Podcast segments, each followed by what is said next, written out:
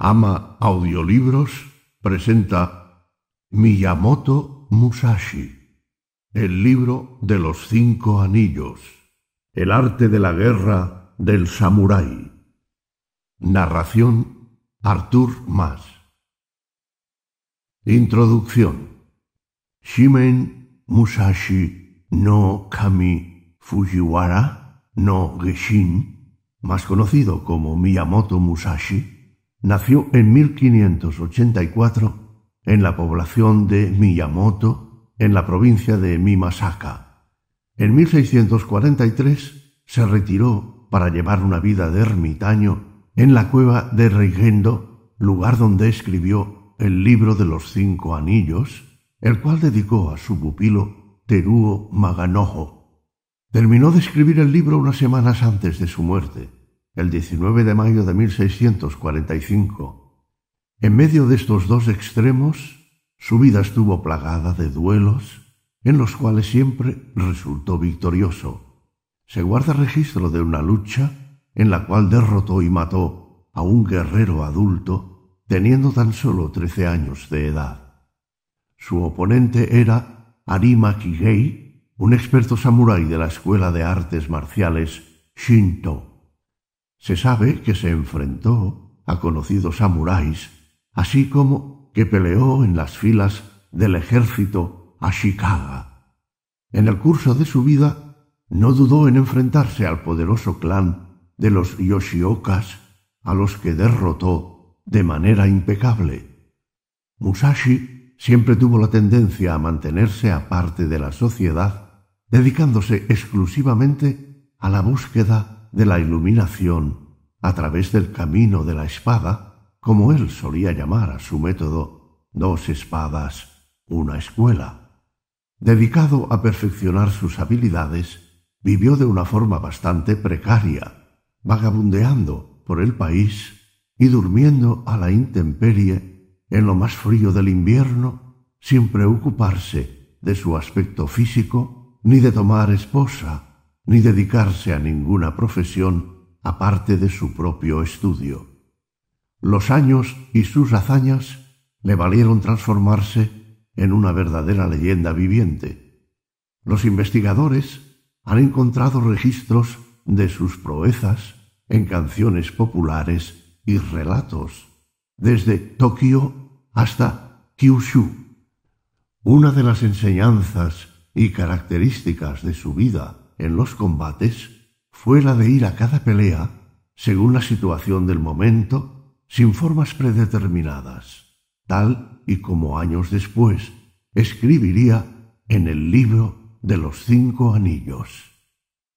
El libro de los cinco anillos es uno de los textos más importantes sobre la lucha y la estrategia surgido de la cultura guerrera japonesa. Escrito originalmente no sólo para los hombres de armas, pretende explícitamente simbolizar procesos de lucha y de maestría en todos los campos en intereses de la vida. El libro de los cinco anillos fue escrito en 1643 por Miyamoto Musashi, duelista invicto, samurái sin señor y maestro independiente. Musashi fue un hombre de armas profesional, nacido en una larga tradición de cultura marcial, que al final llegó a dominar la totalidad de la política y de la sociedad japonesa. Sus intuiciones son relevantes, no sólo para los miembros de la casta militar gobernante, sino también para los dirigentes de otras profesiones, así como para las personas en búsqueda de la maestría individual en cualquier camino de la vida que escojan. Puede verse el surgimiento y el fortalecimiento de la clase samurái en Japón en dos términos utilizados para referirse a sus miembros, samurái y bushi. La palabra samurái procede del verbo japonés saburau, que significa servir como ayudante. La palabra bushi es una palabra chino-japonesa que significa pequeña aristocracia armada. La palabra samurái fue utilizada por otras clases sociales, mientras que los guerreros se llamaban a sí mismos mediante el término más digno, bushi. El Japón de la era Tokugawa fue dividido en más de 200 baronías que fueron clasificadas según su relación con el clan Tokugawa. Los varones eran controlados por ciertos métodos que incluían la regulación del matrimonio y de las herencias, el intercambio de territorios y un elaborado sistema de rehenes. Las baronías fueron obligadas a minimizar sus contingentes de guerreros, lo cual produjo que un gran número de samuráis quedasen sin empleo y fueron conocidos como ronin u hombres errantes. Muchos de los samuráis privados de sus derechos se hicieron maestros de escuela, médicos o sacerdotes. Algunos más continuaron practicando las tradiciones marciales y enseñándolas a otros. Algunos más se convirtieron en bandidos y criminales hasta llegar a ser posteriormente uno de los problemas sociales más graves de la última parte del periodo Tokugawa. Algunas características de El libro de los cinco anillos provienen del hecho de que Miyamoto Musashi fue un samurái sin señor y siguió una carrera como duelista y como maestro independiente de artes marciales. Titulado con más propiedad El libro de las cinco esferas, la obra de Miyamoto Musashi está dedicada a la guerra como una empresa puramente pragmática. Musashi censura la teatralidad vacía y la comercialización de las artes marciales, centrando la atención en la psicología y los movimientos físicos del asalto letal y de la victoria decisiva como esencia de la guerra. Su enfoque científicamente agresivo y absolutamente rudo de la ciencia militar, aunque no es universal entre los practicantes de artes marciales japonesas, representa una caracterización altamente concentrada de un tipo particular de guerreros samuráis. Aunque alrededor de sus espectaculares hazañas se formó una gran leyenda, poco se sabe con certeza de la vida de Miyamoto Musashi. Lo que él cuenta de sí mismo en el libro de los cinco anillos constituye la principal fuente de información histórica. Mató a un hombre por primera vez a los trece años y por última vez cuando tenía veintinueve. En algún momento abandonó, aparentemente, la utilización del verdadero sable, pero continuó infligiendo heridas mortales a sus adversarios hasta el final de su carrera guerrera. Musashi pasó las tres últimas décadas de su vida perfeccionando y enseñando su ciencia militar. Se dice que nunca se peinó, tomó un baño, se casó construyó una casa, ni crió ningún hijo, aunque también se instruyó en las artes marciales, como recomienda hacer a todo el mundo, el mismo Musashi siguió básicamente un camino ascético de guerrero hasta el final. Nacido en la lucha, educado en el combate mortal, testigo en definitiva de una transición hacia una política de tiempos de paz en una escala sin precedentes en la historia de su nación, Miyamoto Musashi abandonó una vida ordinaria para ejemplificar y transmitir los elementos esenciales de las antiguas tradiciones marciales y estratégicas. El primero de estos principios básicos es mantenerse internamente tranquilo y claro, incluso en medio del caos violento. El segundo es no olvidar la posibilidad del desorden en tiempos de orden.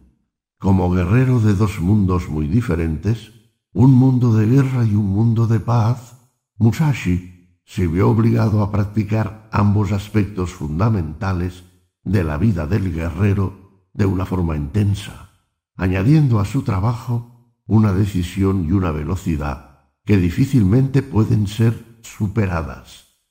Desde que los samuráis tomaron el poder en Japón, siglos antes de que Musashi naciera, los budistas habían estado intentando civilizar y educar a los guerreros. Esto no significa que la casta samurái en general lograra ser imbuida de la iluminación budista o ni tan siquiera del espíritu budista.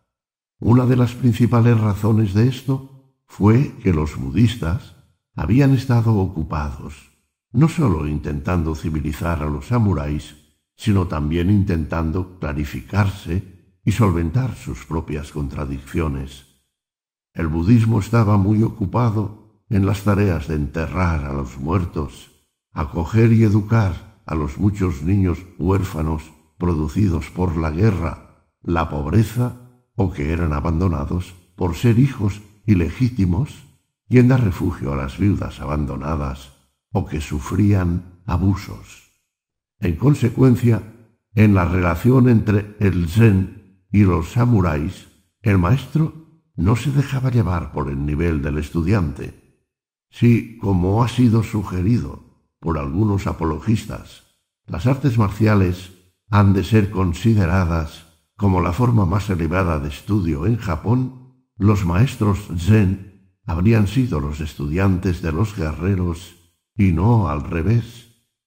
El dominio prolongado del Japón por la casta guerrera fue una anomalía en los asuntos humanos, como queda reflejado por su discordancia con los ideales nativos japoneses y en general con las ideas sociopolíticas de Extremo Oriente. Por la forma en que se estableció el gobierno militar por medio de la fuerza, éste quedó destinado a adecuar los ideales sociales y filosóficos tradicionales que decía profesar. Centrando sus pensamientos en el manejo de la espada, en cómo vencer y en la espiritualidad, el legendario espadachín Miyamoto Musashi esbozó esta obra singular para ser usada como guía por sus más cercanos discípulos, así como para las futuras generaciones de samuráis. Y ciertamente su trabajo se convirtió en una obra maestra que llegó a ser ávidamente consultada durante siglos después de su muerte. Junto con El arte de la guerra de Sun Tzu, el libro de los cinco anillos ha sido considerado un tratado inigualable como estrategia para vencer.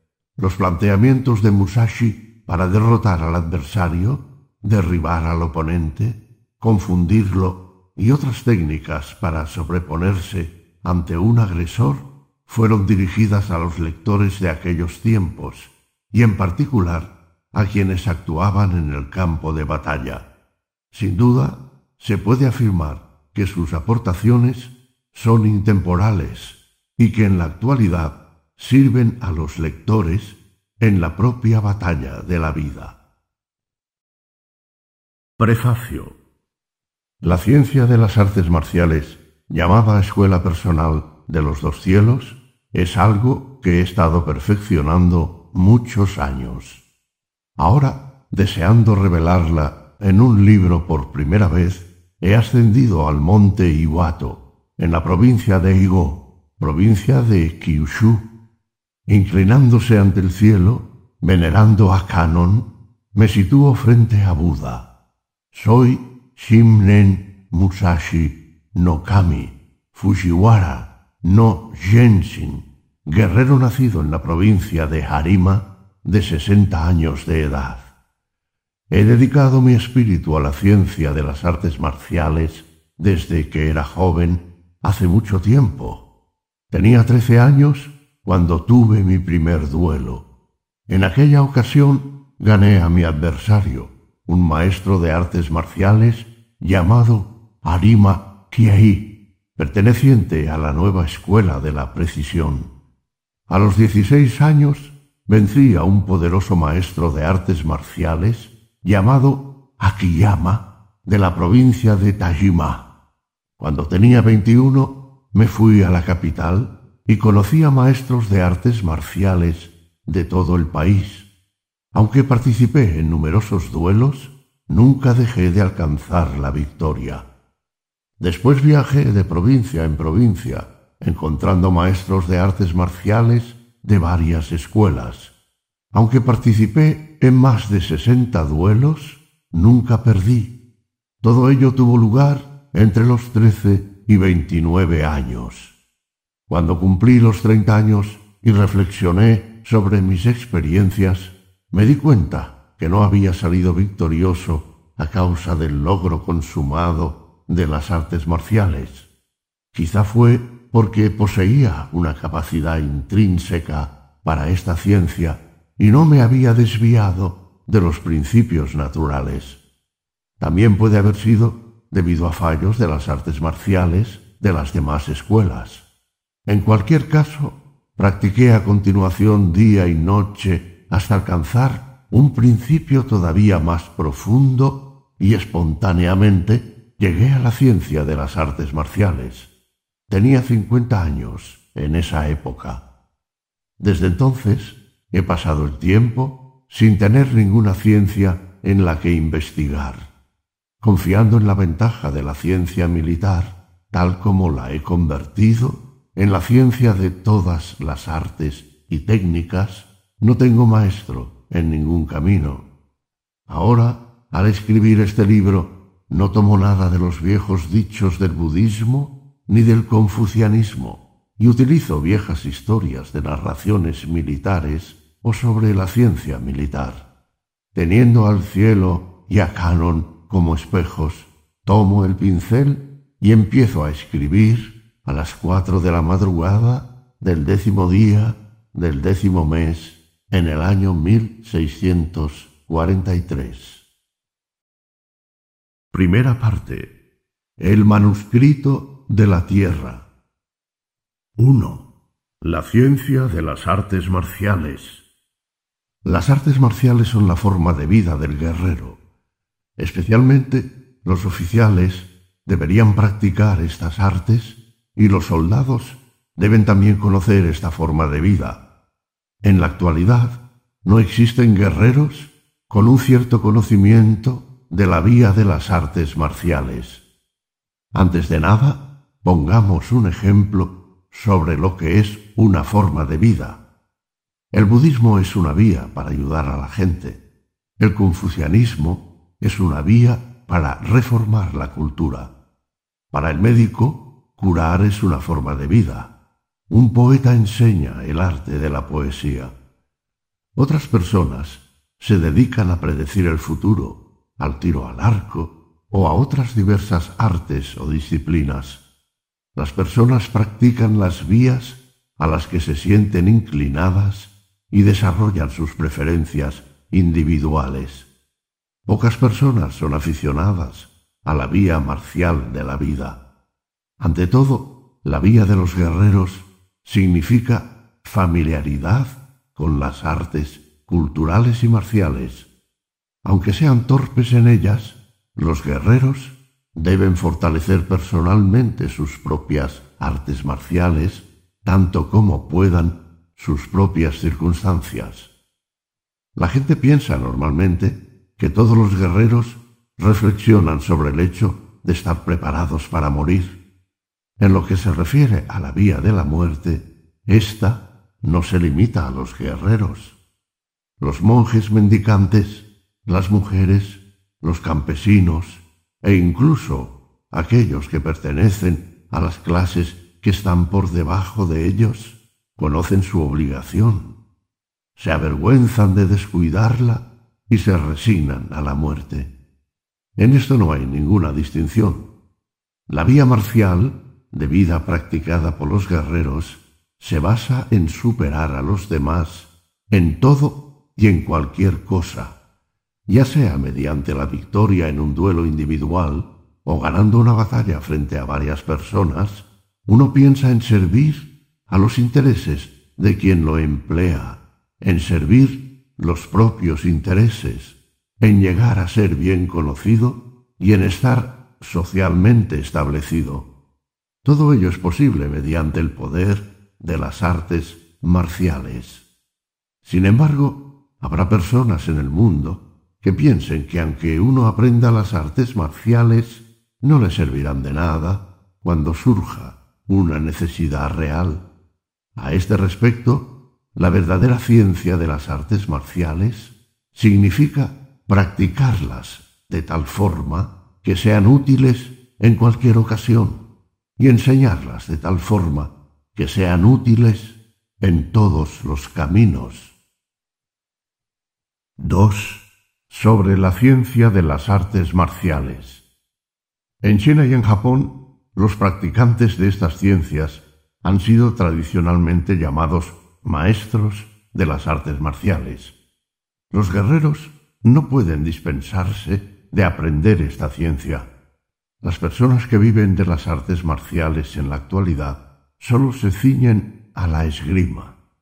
Los sacerdotes de los templos Kashima y Kantori de la provincia de Hitachi han fundado este tipo de escuelas afirmando que sus enseñanzas han sido transmitidas por los dioses y viajan de provincia en provincia transmitiendo a la gente sus enseñanzas. Pero esto es realmente un fenómeno reciente.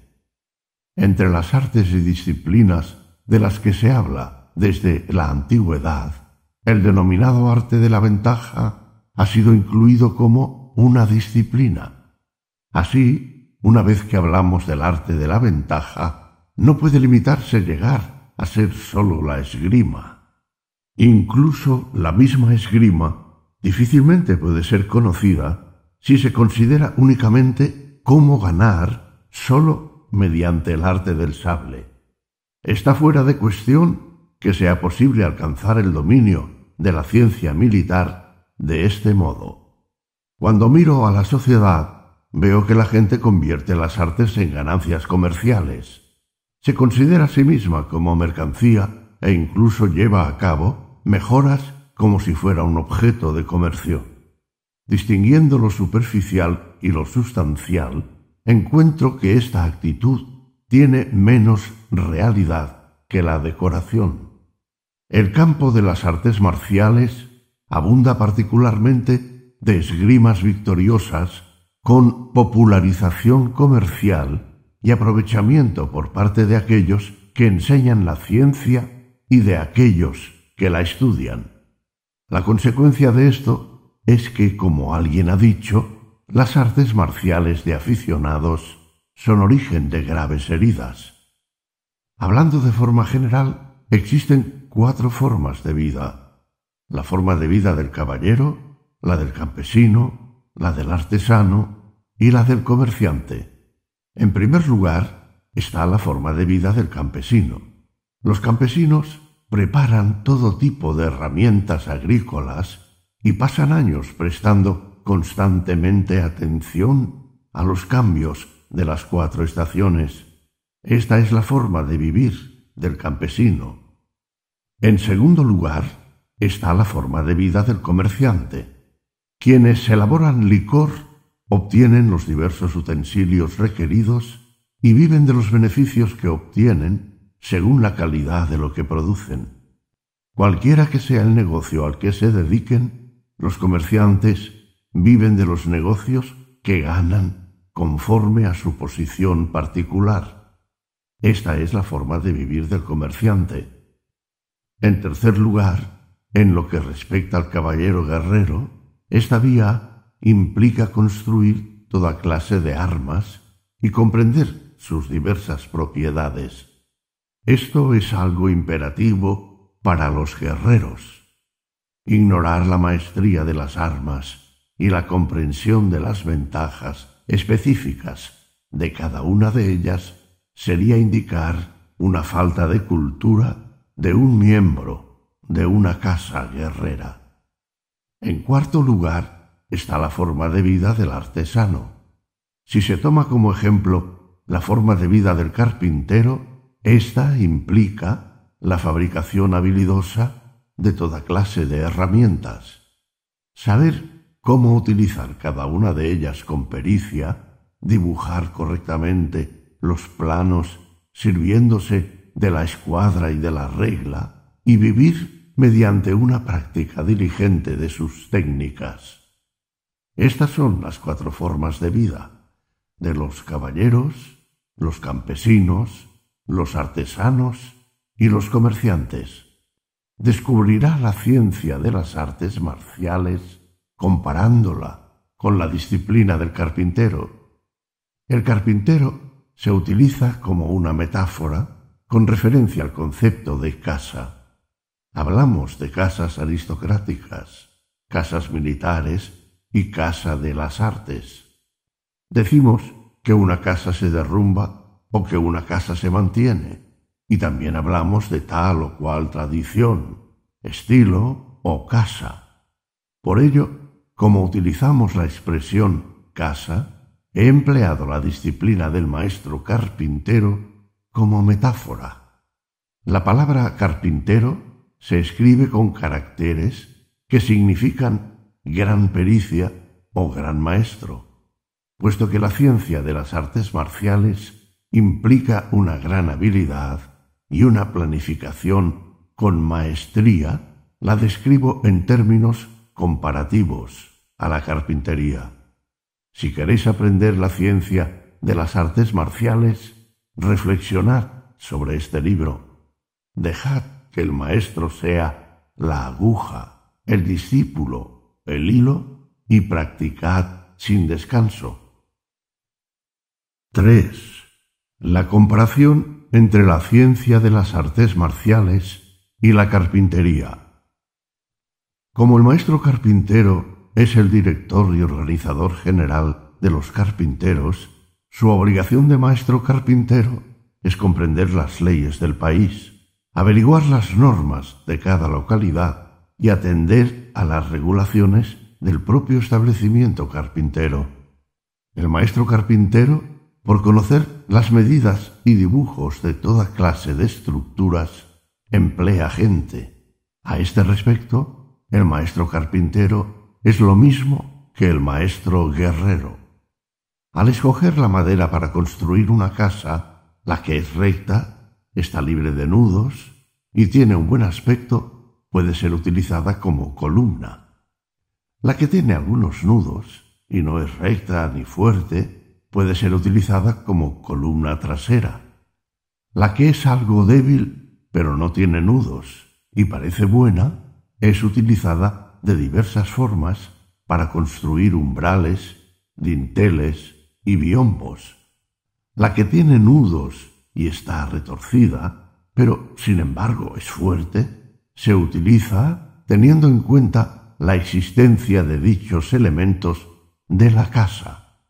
Entonces, ésta durará mucho tiempo.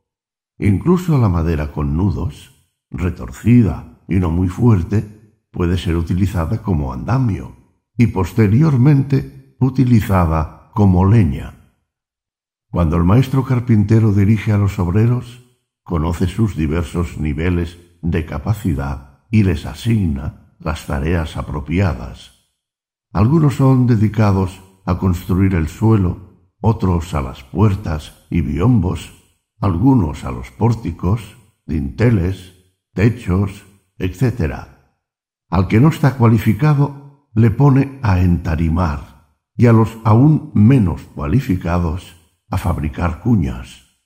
Cuando el maestro carpintero ejerce el discernimiento en la asignación de tareas, el trabajo progresa sin dificultad. La eficacia y el progreso continuo, la prudencia en todos los asuntos, el reconocimiento del verdadero valor de los diferentes niveles de moral, instalación de la confianza y la toma en consideración de lo que puede ser razonablemente esperado y lo que no. Todo esto son asuntos que tiene presentes el maestro carpintero. El principio de las artes marciales es exactamente igual. 4. La ciencia de las artes marciales. Hablando en términos de carpintería, los soldados afilan sus herramientas, fabrican diversos utensilios útiles y los guardan en sus cajas respectivas. Con las instrucciones del maestro carpintero tallan las columnas y las vigas con hachas, cepillan los suelos y las repisas con garlopas e incluso esculpen enrejados y relieves, asegurándose de que las medidas son correctas, hacen lo necesario para que las tareas se ejecuten de una manera eficaz. Esta es la norma de la carpintería. Cuando uno ha desarrollado el conocimiento práctico de todas las capacidades de esta técnica, puede más adelante convertirse en maestro carpintero. Para los carpinteros, un hábito esencial es tener afiladas sus herramientas y mantenerlas a punto. Corresponde al carpintero utilizar dichas herramientas con maestría, haciendo incluso objetos como templos en miniatura, estanterías, mesas, pies de lámpara, planchas para cortar tapaderas. Ser un soldado es igual. Debería reflexionarse sobre esto atentamente. Los logros que un carpintero debe realizar consisten en evitar las sinuosidades, hacer que las junturas ajusten bien entre ellas, una planificación experta, evitar las raspaduras y cuidar que no haya deformaciones posteriores. Si queréis aprender esta ciencia, tomad en serio todo lo que escribo y reflexionad sobre ello cuidadosamente. 5. Sobre la composición de este libro en cinco manuscritos. Distinguiendo cinco campos para explicar sus principios en secciones individuales, he escrito este libro en cinco manuscritos, titulados Tierra, Agua, Fuego, aire y vacío.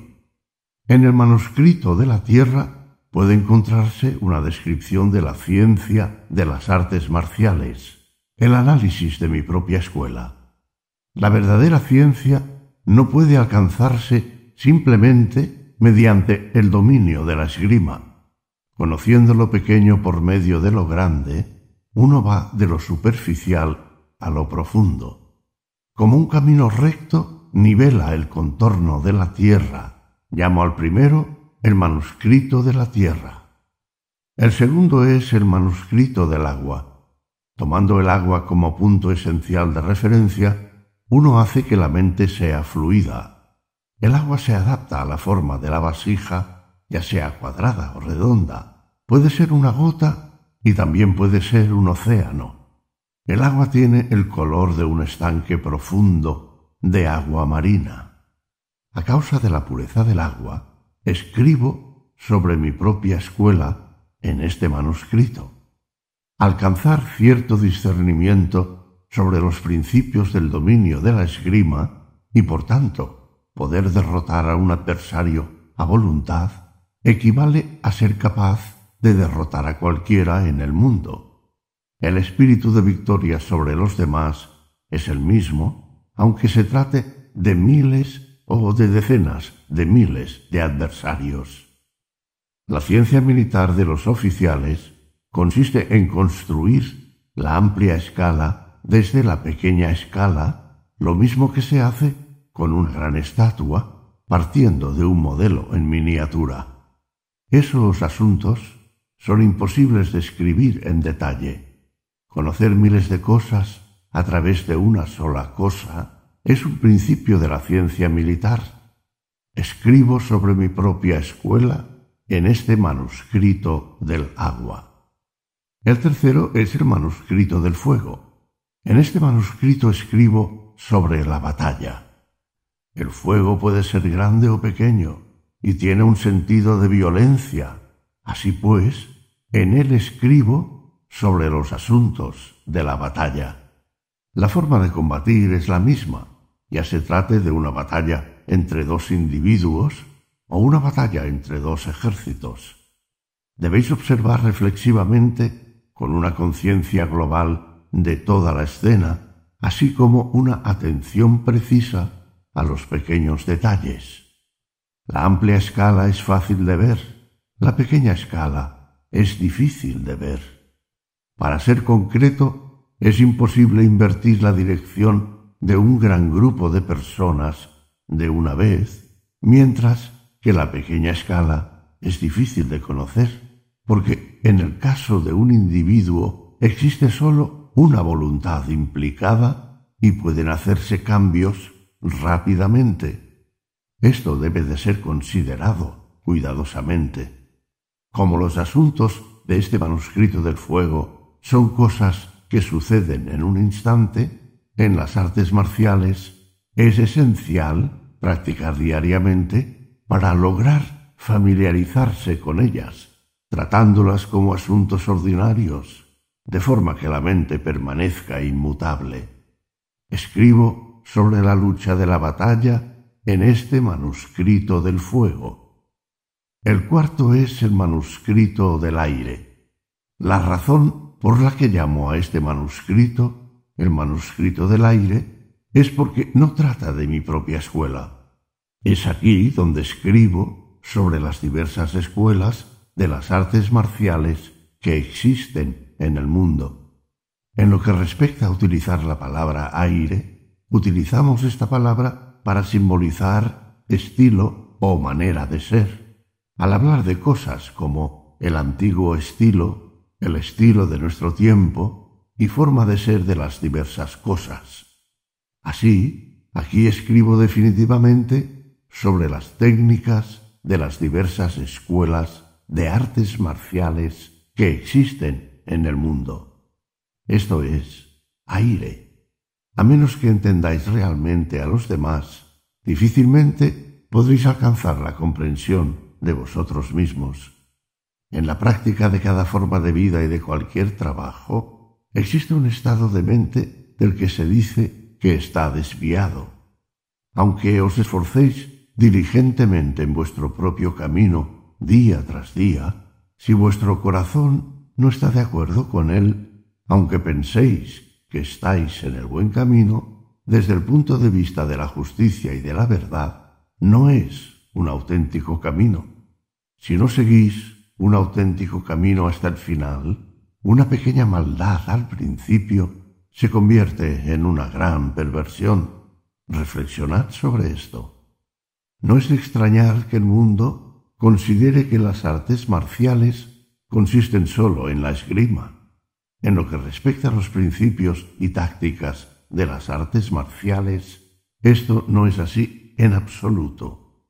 Escribo sobre las otras escuelas en este manuscrito del aire para dar a conocer al mundo las artes marciales.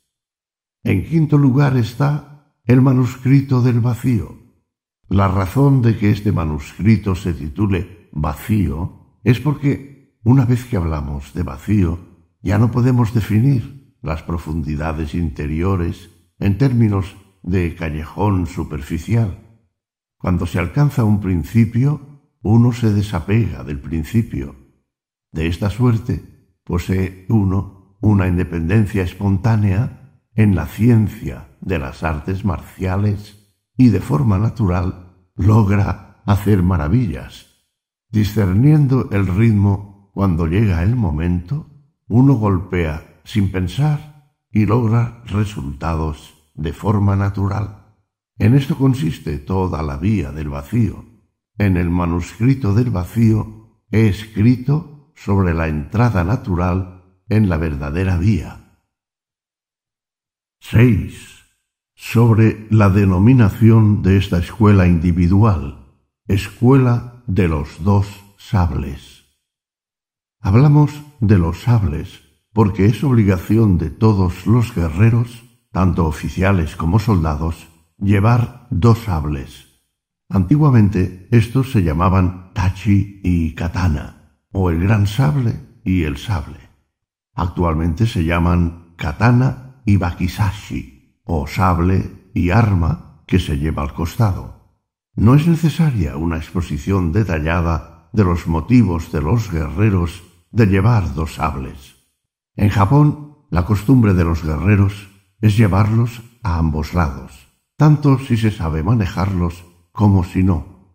He llamado a nuestra escuela Escuela de los dos sables para señalar las ventajas de llevar dos sables. En cuanto a la lanza, la alabarda y otras armas, se consideran parte del equipo del guerrero. En nuestra escuela, lo principal para los principiantes es practicar la ciencia de empuñar los sables, el largo en una mano y el corto en la otra. Cuando la vida de uno está en peligro, se desea utilizar todas las armas de que disponemos. Ningún guerrero querrá morir teniendo sus sables enfundados. Sin embargo, cuando se sostiene algo en cada mano, es difícil esgrimir con la misma libertad la izquierda y la derecha. Mi objetivo es que os acostumbréis a manejar el sable largo con una mano. Con armas largas como la lanza y la alabarda no existe ninguna elección, pero el sable largo y el corto son armas que pueden ser manejadas con una mano. El problema de manejar un sable largo con ambas manos es que no es fácil hacerlo a caballo y no es adecuado cuando se corre precipitadamente es difícil en un terreno pantanoso, en campos embarrados, planicies pedregosas, caminos frecuentados o lugares abarrotados. Cuando se tiene un arco o una espada en la mano izquierda o cualquier otra arma que se esté manejando, se puede empuñar el sable largo con una sola mano. Por ello, manejar el sable largo con ambas manos no es la auténtica vía. Cuando es imposible golpear a muerte utilizando una sola mano, utilizad entonces las dos manos para hacerlo. Esto no debería exigir un gran esfuerzo. La escuela de los dos sables es un método para aprender a manejar el sable largo con una mano. Su objetivo es acostumbrar primero a las personas a manejar el sable largo con una sola mano. El sable largo le parece pesado e inmanejable a todo el mundo al principio, pero cualquier cosa es así cuando se empieza. El arco es difícil de tensar y es duro de empuñar la alabarda.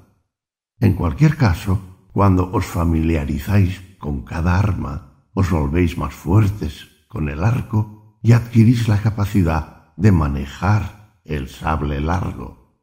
Así pues, cuando alcanzáis el poder del método, se hace fácil de manejar. Blandir el sable largo con gran velocidad no es la fórmula correcta, como se aclarará en la segunda parte, el manuscrito del agua. El sable largo puede ser manejado en lugares espaciosos, el sable corto en lugares reducidos.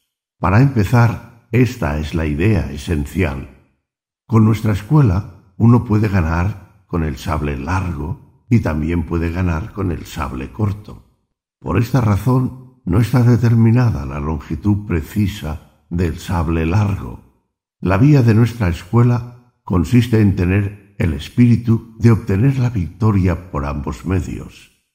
Es mejor manejar dos sables que un sable largo cuando se está luchando solo en una pelea. También es ventajoso cuando se quieren hacer prisioneros.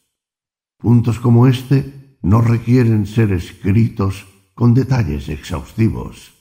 De cada punto pueden inferirse miles de cosas.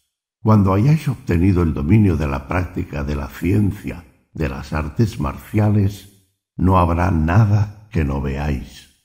Es necesario reflexionar profunda y cuidadosamente sobre esto.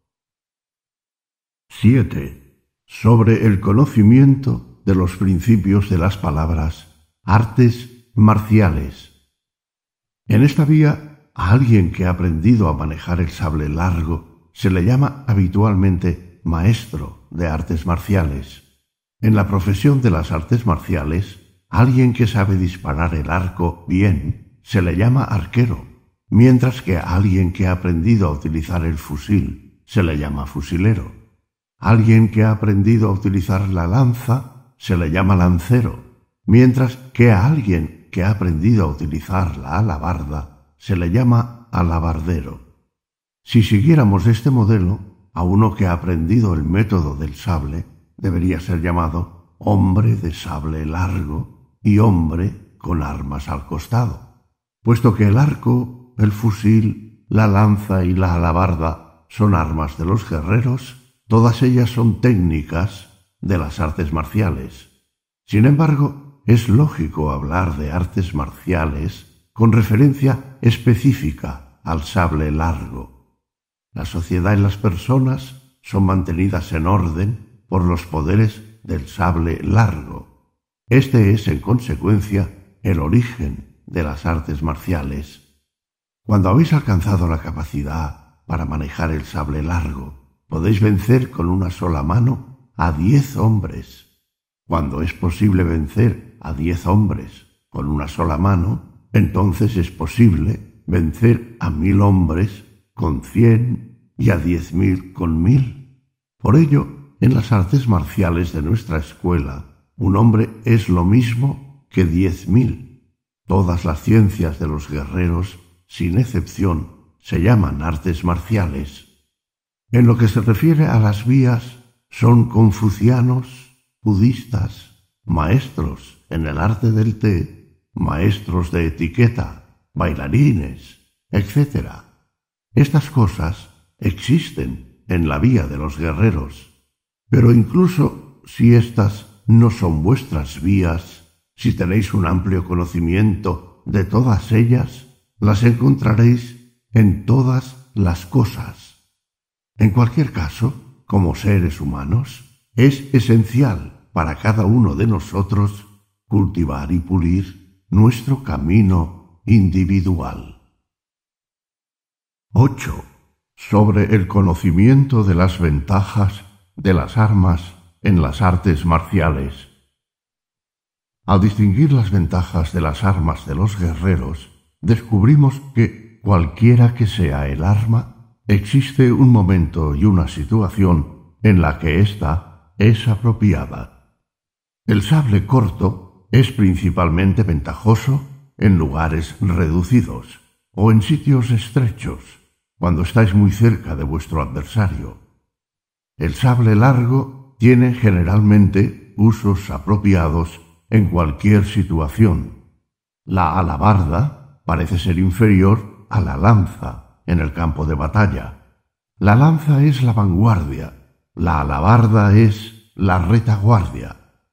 Dado el mismo grado de entrenamiento, alguien con una lanza tiene un poco de ventaja. Tanto la lanza como la alabarda dependen de las circunstancias. Ninguna de las dos es muy útil en acciones con mucha gente. Ni siquiera son apropiadas para hacer prisioneros. Deben reservarse para el campo de batalla. Son armas esenciales en batallas campales. Sin embargo, si aprendéis a utilizarlas en las salas de ejercicios, centrando la atención en pequeños detalles y perdiendo así el método real, difícilmente podrán ser adecuadas.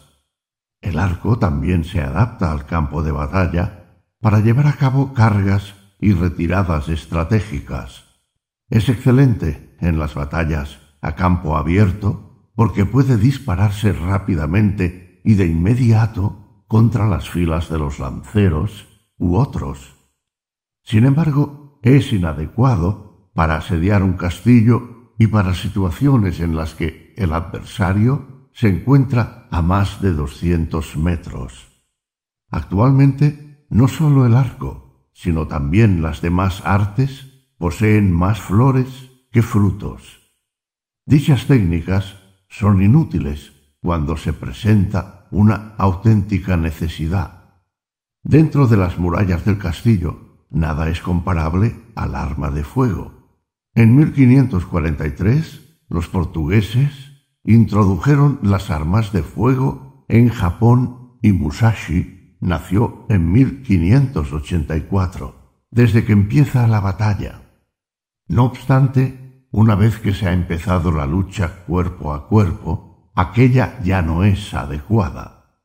Una de las virtudes del arco consiste en que podéis ver el trazado de las flechas que disparáis, lo cual es bueno. Parte de lo inadecuado de un arma de fuego es que no puede verse la trayectoria de las balas. Habría que considerar esto con atención. En cuanto a los caballos, es esencial que sean fuertes, pero no fogosos. Hablando en términos generales de las armas del guerrero, un caballo debe ser un buen trotador. Sables largo y corto deben cortar perfectamente. La lanza y la alabarda deben penetrar profundamente, y el arco y el arma de fuego deben ser resistentes y exactos. No tenéis que apegaros esencialmente a ningún arma en particular o a ninguna otra cosa esto es importante. El exceso es lo mismo que la insuficiencia. Sin limitar a nadie, debéis tener tantas armas como convenga. Mantener gustos y aversiones es malo tanto para los oficiales como para los soldados. El pensamiento pragmático es esencial. 9. Sobre el ritmo de las artes marciales. El ritmo es algo que existe en todo, pero los ritmos de las artes marciales en particular son difíciles de dominar sin ejercitar la práctica. El ritmo se manifiesta en el mundo en cosas como la danza y la música, las flautas y los instrumentos de cuerda. Todo esto son ritmos armoniosos. En el campo de las artes marciales existen ritmos y armonías en el tiro con arco, el tiro con armas de fuego e incluso en la equitación. En cualquier arte y en cualquier ciencia no debe ignorarse el ritmo.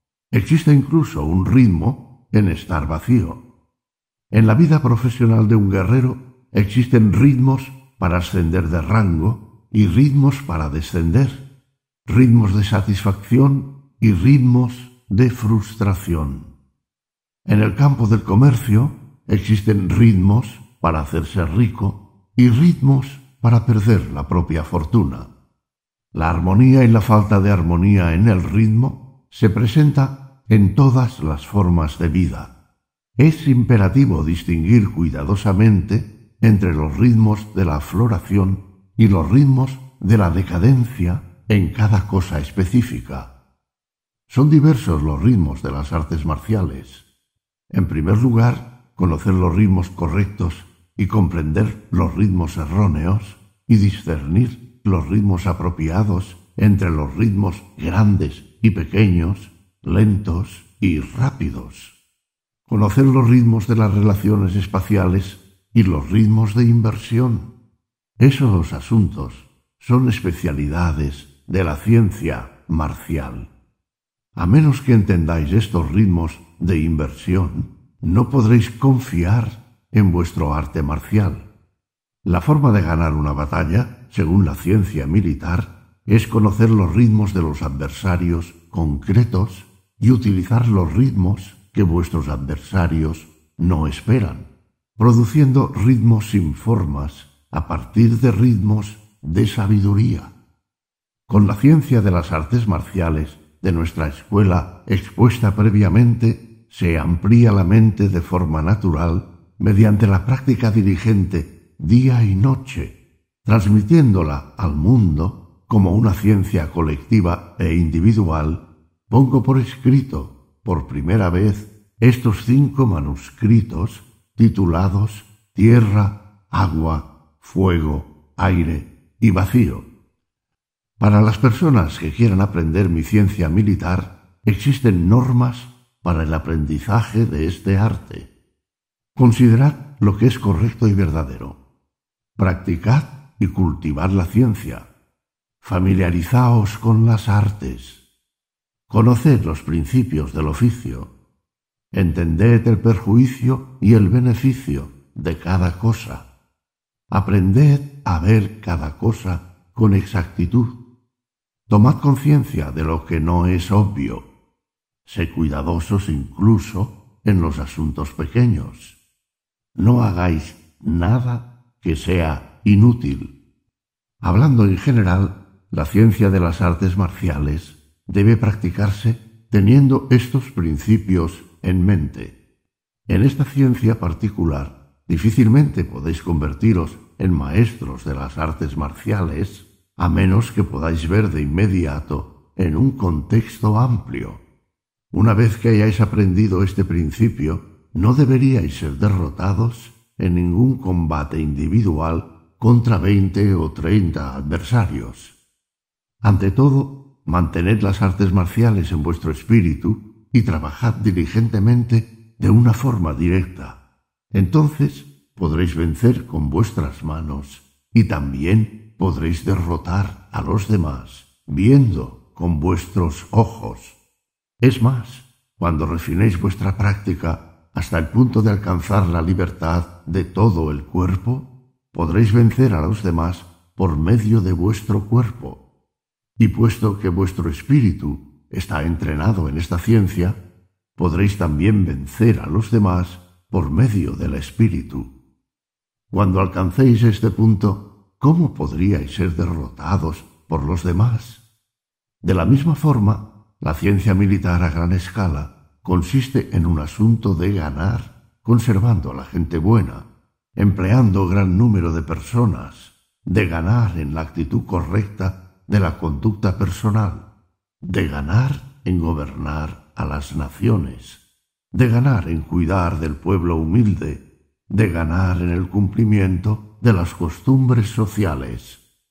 En cualquier campo de actividad el conocimiento de cómo evitar la derrota frente a los demás, cómo ayudarse a sí mismo y cómo incrementar el propio honor es parte de la ciencia militar.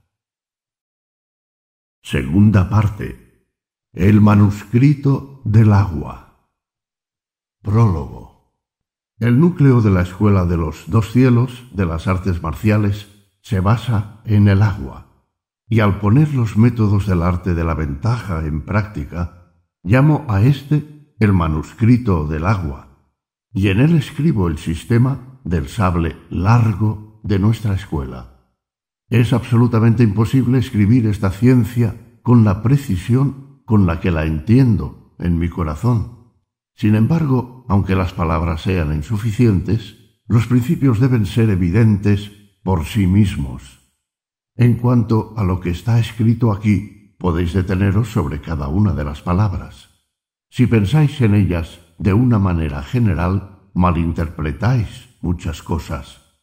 En lo que respecta a los principios de las artes marciales, aunque he escrito en varios lugares en términos de duelo entre dos personas, es esencial entenderlas en términos de batallas entre dos ejércitos, viéndolas a amplia escala. En esta forma de vida en particular, si erráis el camino, aunque sea ligeramente, si os desviáis de la vía justa, caeréis en estados negativos. La ciencia de las artes marciales no consiste simplemente en leer estos escritos. Al aceptar personalmente lo que está escrito aquí, no penséis simplemente que estáis leyendo o aprendiendo. No hagáis ninguna imitación. Tomad los principios como si estuvierais descubriéndolos por vuestro propio espíritu, identificaos con ellos constantemente y trabajad sobre ellos cuidadosamente. 1. La actitud del espíritu en las artes marciales.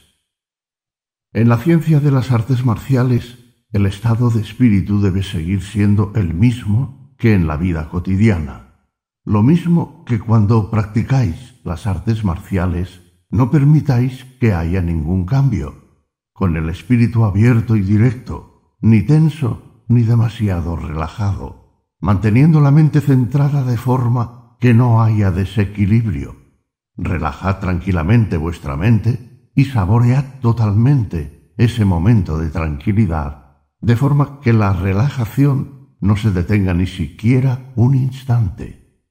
Aunque estéis tranquilos, vuestro espíritu está alerta, aunque estéis apremiados, vuestro espíritu no está apremiado. La mente no es arrastrada por el cuerpo y el cuerpo no es arrastrado por la mente. Poned atención a la mente. No al cuerpo. No permitáis que haya insuficiencia ni exceso en vuestra mente. Aunque superficialmente tengáis el ánimo débil, permaneced fuertes por dentro y no dejéis que otros vean vuestra mente. Esto es esencial para aquellos que son físicamente pequeños, para saber cómo ser grandes, y para aquellos que son físicamente grandes, para saber cómo ser pequeños. Tanto si sois físicamente grandes como si sois pequeños, es esencial mantener vuestro espíritu libre de desviaciones subjetivas. Dejad vuestro espíritu despejado y abierto, poniendo vuestro intelecto en un vasto plano. Es esencial pulir diligentemente el intelecto y el espíritu. Una vez que hayáis utilizado vuestro intelecto hasta el punto en el que podéis distinguir lo que es verdad y lo que no lo es en el mundo, en el que podéis decir lo que es bueno y lo que es malo, y cuando ya habéis experimentado varios dominios, y ya no podéis ser engañados en absoluto por la gente. Vuestro espíritu habrá quedado imbuido del conocimiento y de la sabiduría del arte de la guerra. Existe algo especial sobre el conocimiento del arte de la guerra. Es imprescindible dominar los principios del arte de la guerra y aprender a permanecer como un espíritu inmutable incluso cuando estáis en el corazón de la batalla. 2. Actitud física en las artes marciales. En lo que respecta a la apariencia física, el rostro no debe mirar hacia abajo, hacia arriba, ni ladearse. Vuestra mirada debe ser fija. No arruguéis la frente, pero formad un surco entre las cejas Mantened inmóviles los ojos e intentad no parpadear. Cerrad ligeramente los ojos. Tratad de mantener una expresión serena en el rostro, con la nariz recta y la barbilla ligeramente adelantada. La parte posterior del cuello debe permanecer recta. Debe centrarse la fuerza en la nuca.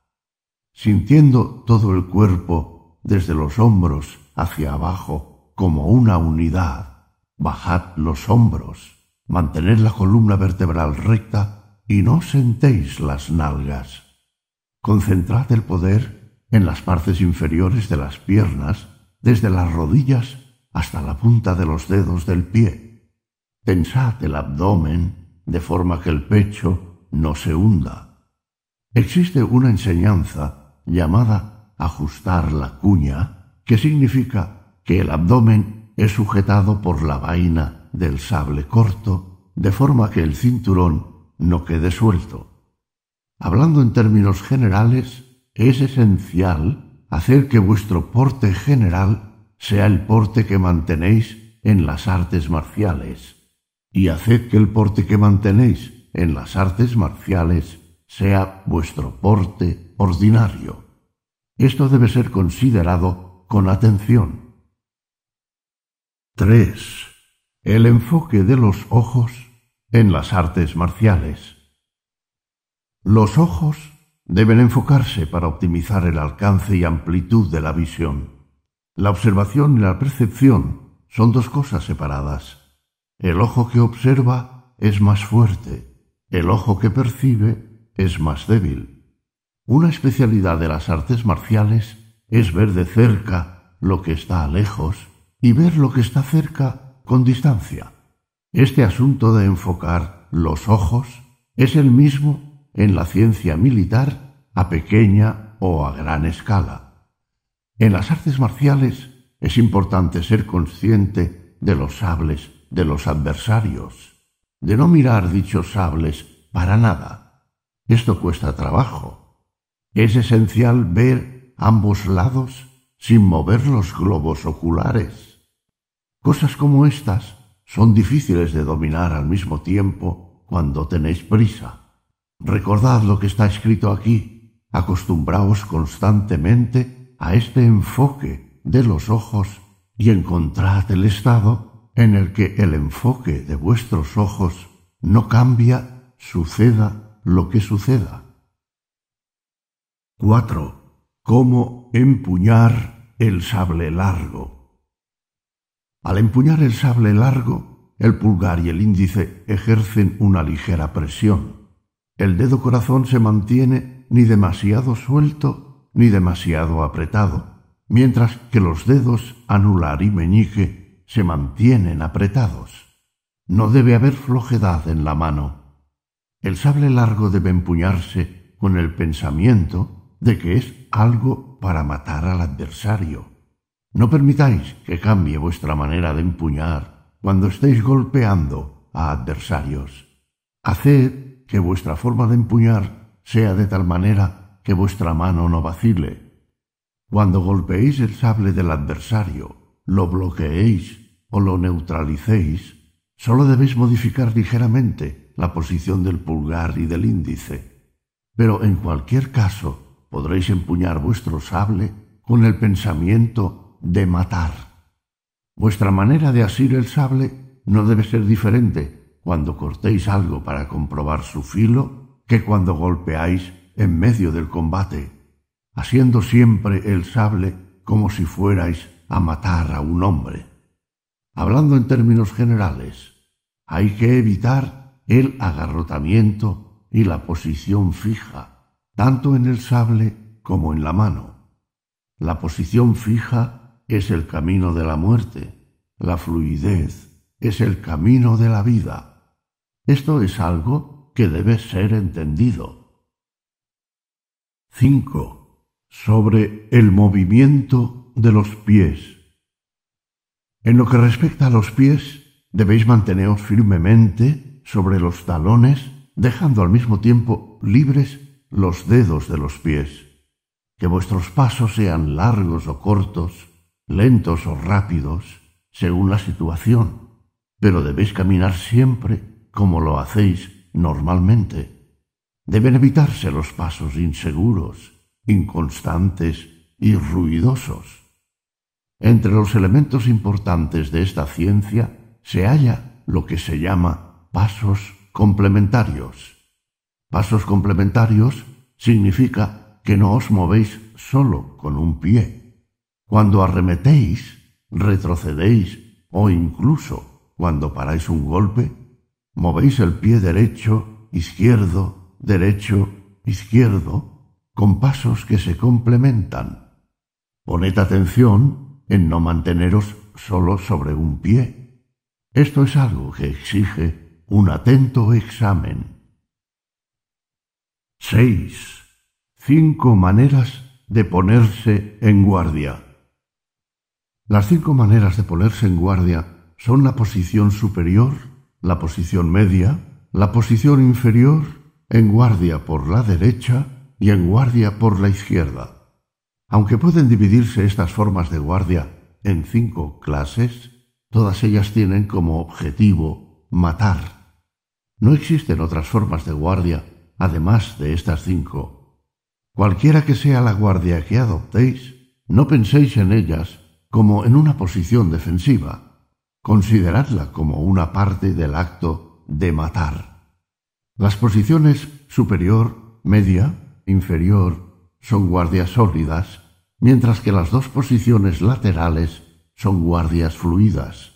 Las guardias por la derecha y por la izquierda son adecuadas para lugares en donde no hay espacio por encima de la cabeza o a los lados.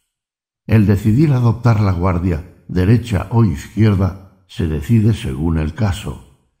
Lo que es importante en este camino es darse cuenta de que es más perfecta la guardia media. En esta guardia media se encierra toda la ciencia de ponerse en guardia. Considerarla en términos de ciencia militar a gran escala.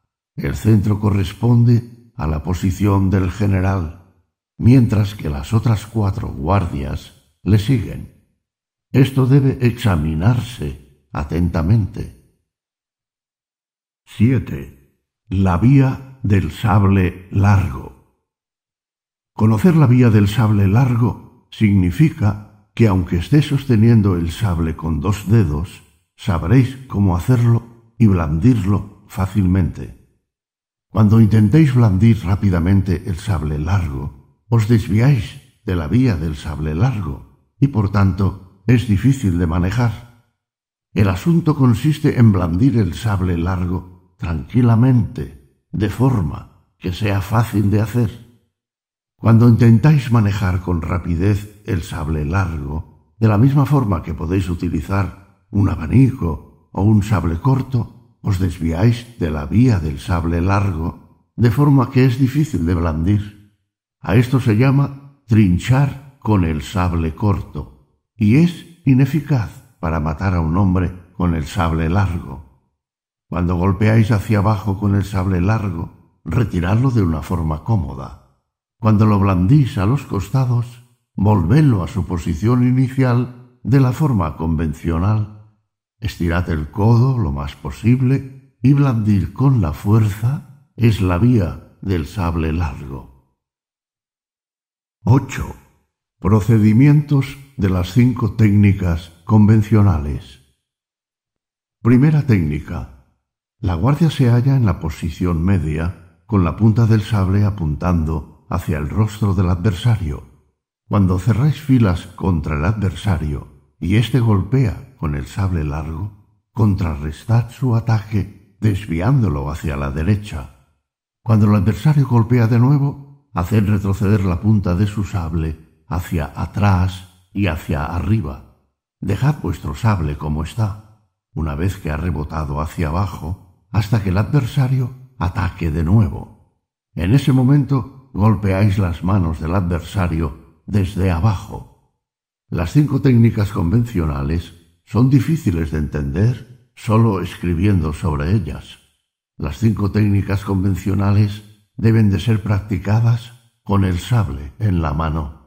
Mediante estas cinco nociones generales del sable, conoceréis mi ciencia sobre su manejo y serán también evidentes las técnicas empleadas por los adversarios. Quiero decir que no existen más que cinco guardias en el método de los dos sables en la esgrima. El entrenamiento y la práctica son imprescindibles. Segunda técnica. La guardia se halla en la posición superior y golpeáis al adversario en el mismo momento en que éste intenta golpearos. Si vuestro sable no da al adversario, dejadlo por unos instantes hasta que éste ataque de nuevo.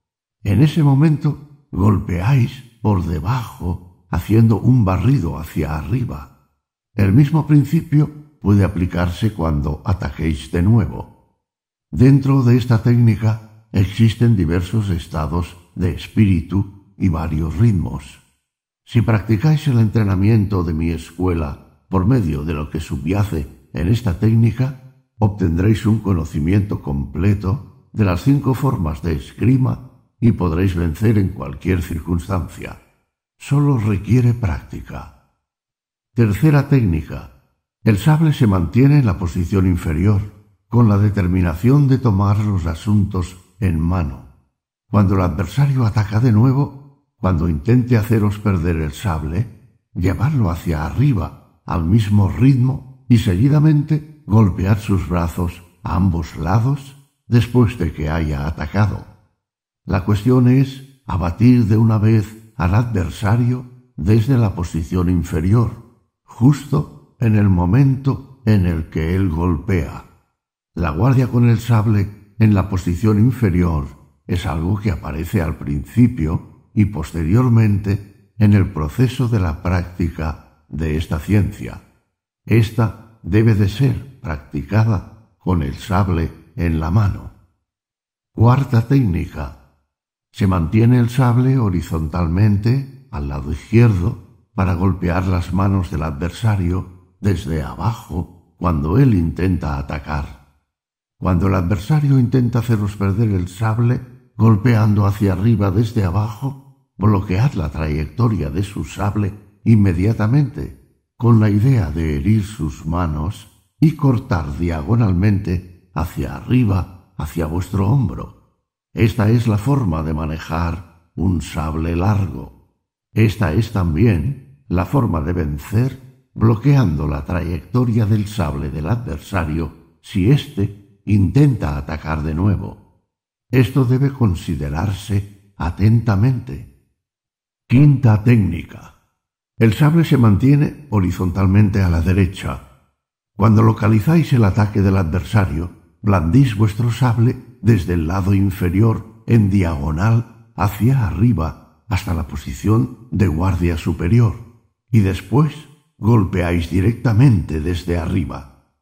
Esto es también esencial para adquirir la maestría en la utilización del sable largo. Cuando podáis empuñar un sable conforme a esta técnica, podréis empuñar con libertad un sable largo y pesado. Estas cinco técnicas convencionales no deben ser descritas con detalle. Para comprender la utilización del sable largo en mi escuela y comprender también de forma general los ritmos y distinguir las tácticas de esgrima de los adversarios, primero utilizad estas cinco técnicas para desarrollar constantemente vuestras habilidades. Incluso cuando luchéis contra adversarios, perfeccionad el uso del sable largo, sintiendo el espíritu del adversario, utilizando los diversos ritmos y obteniendo la victoria de cualquier forma. Esto exige un atento discernimiento. 9. Sobre la enseñanza de tener una posición sin tenerla. Tener una posición sin tenerla o una guardia sin guardia, significa que el sable largo no debe ser mantenido en una posición fija. Sin embargo, puesto que existen cinco formas de colocar el sable, las guardias deben conformarse a ellas. Donde mantenéis el sable depende de vuestra relación con el adversario, depende del lugar y debe adecuarse a la situación. Siempre que lo empuñéis, la idea que ha de tenerse en mente es que debe ser fácil matar al adversario. A veces, en la posición de guardia superior, se desciende un poco, de forma que se convierte en una posición media, mientras que la guardia media puede elevarse un poco dependiendo de la ventaja que se obtenga de ello, de forma que se convierte en una posición superior. En ocasiones, la guardia inferior también se eleva un poco para convertirse en una posición media. Las dos posiciones laterales pueden también desplazarse un poco hacia el centro, dependiendo de si estáis frente a frente con vuestro adversario, obteniendo como consecuencia bien una guardia media o una guardia inferior. De esta forma, el principio consiste en tener una posición en guardia sin tener una posición. Ante todo, cuando levantáis el sable, en cualquier caso, la idea es de matar al adversario. Aunque interceptemos, golpeemos o bloqueemos el golpe del sable del adversario e inmovilicemos u obstruyamos su trayectoria, todos estos movimientos son oportunidades para hendir al adversario. Hay que entender esto. Si pensáis en interceptar, golpear, bloquear, inmovilizar obstruir la trayectoria, con ello seréis incapaces de matar. Es esencial pensar en todo como una oportunidad de matar. Esto debe ser considerado atentamente. En la ciencia militar a gran escala, la disposición de las tropas es también un asunto de colocación. Por ello, cada caso es una oportunidad para ganar una guerra. La posición fija es mala. Esto debe de ser trabajado con profundidad. 10. Golpear al adversario en un solo compás. Entre los ritmos utilizados para golpear a un adversario existe lo que se llama un solo compás. Encontrando una posición en la que podéis alcanzar al adversario, dándonos cuenta del momento en el que éste todavía no ha decidido qué hacer, golpeáis directamente, lo más rápidamente posible, sin mover vuestro cuerpo ni fijar vuestra atención. El golpe con el que golpeáis al adversario antes de que haya pensado en retirarse, parar el golpe o golpear, se llama un solo compás. Una vez que habéis aprendido bien este ritmo, debéis practicar el golpe intermedio de una forma rápida. 11. El ritmo de la segunda primavera. Se da cuando estáis a punto de golpear y el adversario retrocede rápidamente o para el golpe.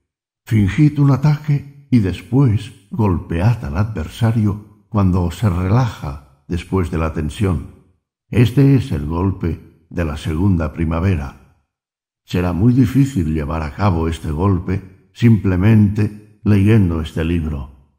Es algo que debéis entrenar una vez que habéis recibido la instrucción. 12. Golpear sin pensamiento ni forma. Cuando vuestro adversario va a atacar, vosotros os disponéis a hacer lo mismo. Vuestro cuerpo tiene una posición ofensiva y vuestra mente está también a la ofensiva. Vuestras manos golpean espontáneamente a partir del espacio, con una velocidad y una fuerza añadidas. A esto se llama golpear sin pensamiento ni forma, y es el golpe más importante. Os encontraréis con este golpe una y otra vez. Es algo que requiere ser bien aprendido y perfeccionado con la práctica. 13. El golpe del curso del agua. El golpe del curso del agua se utiliza cuando estáis frente a frente con el adversario y éste intenta retroceder, esquivar o parar vuestro sable rápidamente. Expandiendo el cuerpo y la mente, blandís el sable desde detrás de vosotros de una forma completamente relajada, como si dudarais y golpeáis con un golpe fuerte y poderoso. Una vez que hayáis aprendido esta clase de golpe, con toda certeza es fácil golpear. Es esencial distinguir la posición del adversario. 14. El golpe al azar. Cuando lanzáis una ofensiva y el adversario intenta detener o parar el golpe, golpeáis su cabeza, manos y pies de una sola vez. Golpear donde podéis con un solo golpe del sable largo se llama golpear al azar. Cuando aprendáis este golpe, os daréis cuenta que siempre es útil. Es algo que exige un discernimiento exacto en el transcurso de un duelo. 15. El golpe centella. El golpe centella se produce cuando el sable de vuestro adversario y vuestro sable están bloqueados juntos y golpeáis lo más fuerte que podéis sin levantar en absoluto vuestro sable. Hay que golpear rápidamente, poniendo la fuerza en las piernas, el torso y las manos. Este golpe es difícil de realizar sin una práctica repetida. Si lo cultiváis hasta la perfección, tiene un poderoso impacto. 16. El golpe de las hojas carmesí. La idea del golpe de las hojas carmesí consiste en golpear el sable del adversario desviándolo hacia abajo, subiendo de nuevo vuestro sable. Cuando un adversario está blandiendo un sable ante vosotros, intentando atacar, golpear o defenderse, golpeáis con fuerza el sable del adversario con el espíritu de golpear sin pensamiento y sin forma, o incluso el del golpe centella. Cuando ejecutáis correctamente esta técnica, golpeando con la punta del sable hacia abajo, el sable de vuestro adversario caerá irremediablemente si cultiváis este ataque hasta la perfección, os será fácil hacer caer un sable. Esto debe ser bien practicado. 17. El cuerpo en lugar del sable. En ese sentido, el cuerpo también puede ser llamado el cuerpo que sustituye al sable. En general, cuando tomáis la ofensiva, vuestro sable y vuestro cuerpo no se lanzan al ataque simultáneamente. Dependiendo de vuestras oportunidades de golpear al adversario, primero adoptáis una postura ofensiva con vuestro cuerpo y vuestro sable golpea con independencia de vuestro cuerpo. A veces podéis golpear con vuestro sable sin mover el cuerpo, pero generalmente éste inicia primero la ofensiva seguida por el golpe del sable. Esto requiere una observación y práctica atentas. 18. Golpear y alcanzar. Por golpear y alcanzar quiero dar a entender dos cosas diferentes. El sentido de golpear consiste en que, sea cual fuere el golpe que empleéis, lo hacéis de una manera deliberada y certera. Alcanzar significa algo como chocar con alguien aunque alcancéis a vuestro adversario de forma tan grave que muera en el acto, esto significa alcanzar. Un golpe se produce cuando vosotros, consciente y deliberadamente, asestáis el golpe que queréis dar. Esto exige inspección y reflexión. Alcanzar a un adversario en las manos o en las piernas significa tocarle primero para asestar un poderoso golpe tras esa rozadura. Alcanzar significa algo así como sondear. Si realmente aprendéis a dominar esto, será algo extraordinario. Esto cuesta trabajo. 19. El cuerpo del mono de brazos cortos. La postura del mono de brazos cortos significa no alcanzar con la mano. La idea consiste en que cuando estáis cerca de un adversario, lo alcancéis rápidamente antes de que éste ataque, sin avanzar en absoluto las manos. Cuando intentáis avanzarlas, vuestro cuerpo se queda invariablemente detrás. Así pues, la idea consiste en mover todo el cuerpo rápidamente para entrar en la defensa del adversario. Es fácil llegar al cuerpo a cuerpo si está al alcance de la mano. Esto debe ser investigado con atención. 20. El cuerpo pegado. Esto significa entrar en el espacio de un adversario y pegarse rápidamente a él. Cuando entráis dentro de las defensas del adversario, debéis pegaros con fuerza a su cabeza, a su cuerpo y a sus piernas. La mayoría de las personas consiguen hacerlo rápidamente con su cabeza y sus piernas, pero el cuerpo se queda atrás. Pegarse a un adversario significa que os pegáis con tanta proximidad que no dejáis espacio entre vuestros cuerpos. Esto debe ser investigado cuidadosamente. 21. Competir en estatura. Significa que cuando estáis cerca de un adversario, bajo cualquier circunstancia, estiráis las piernas, el pecho y el cuello de forma que vuestro cuerpo no se contraiga, acercándoos a él con fuerza. Ponéis vuestro rostro a la altura del rostro del adversario, como si quisierais comparar la estatura y demostrar que sois el más alto de los dos. El punto esencial consiste en maximizar vuestra altura y acercaos totalmente. Esto exige un trabajo cuidadoso. 22. Adherirse. Cuando vuestro adversario y vosotros atacáis y vuestro adversario detiene vuestro ataque, la idea es acercaros con vuestro sable pegado a su sable. Adherirse significa que es difícil separar el sable.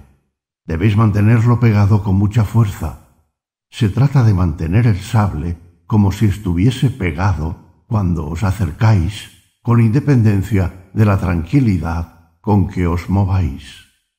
Existe el estar pegado y existe el estar trabado. Estar pegado es más fuerte que el estar trabado. Estas cosas deben ser distinguidas. 23. El ataque con el cuerpo. Se produce cuando os acercáis al costado del adversario y golpeáis con vuestro cuerpo, ladeando ligeramente vuestro rostro y avanzando vuestro hombro izquierdo, lo golpeáis en el pecho. Al golpearlo, ejerced toda la fuerza posible con vuestro cuerpo.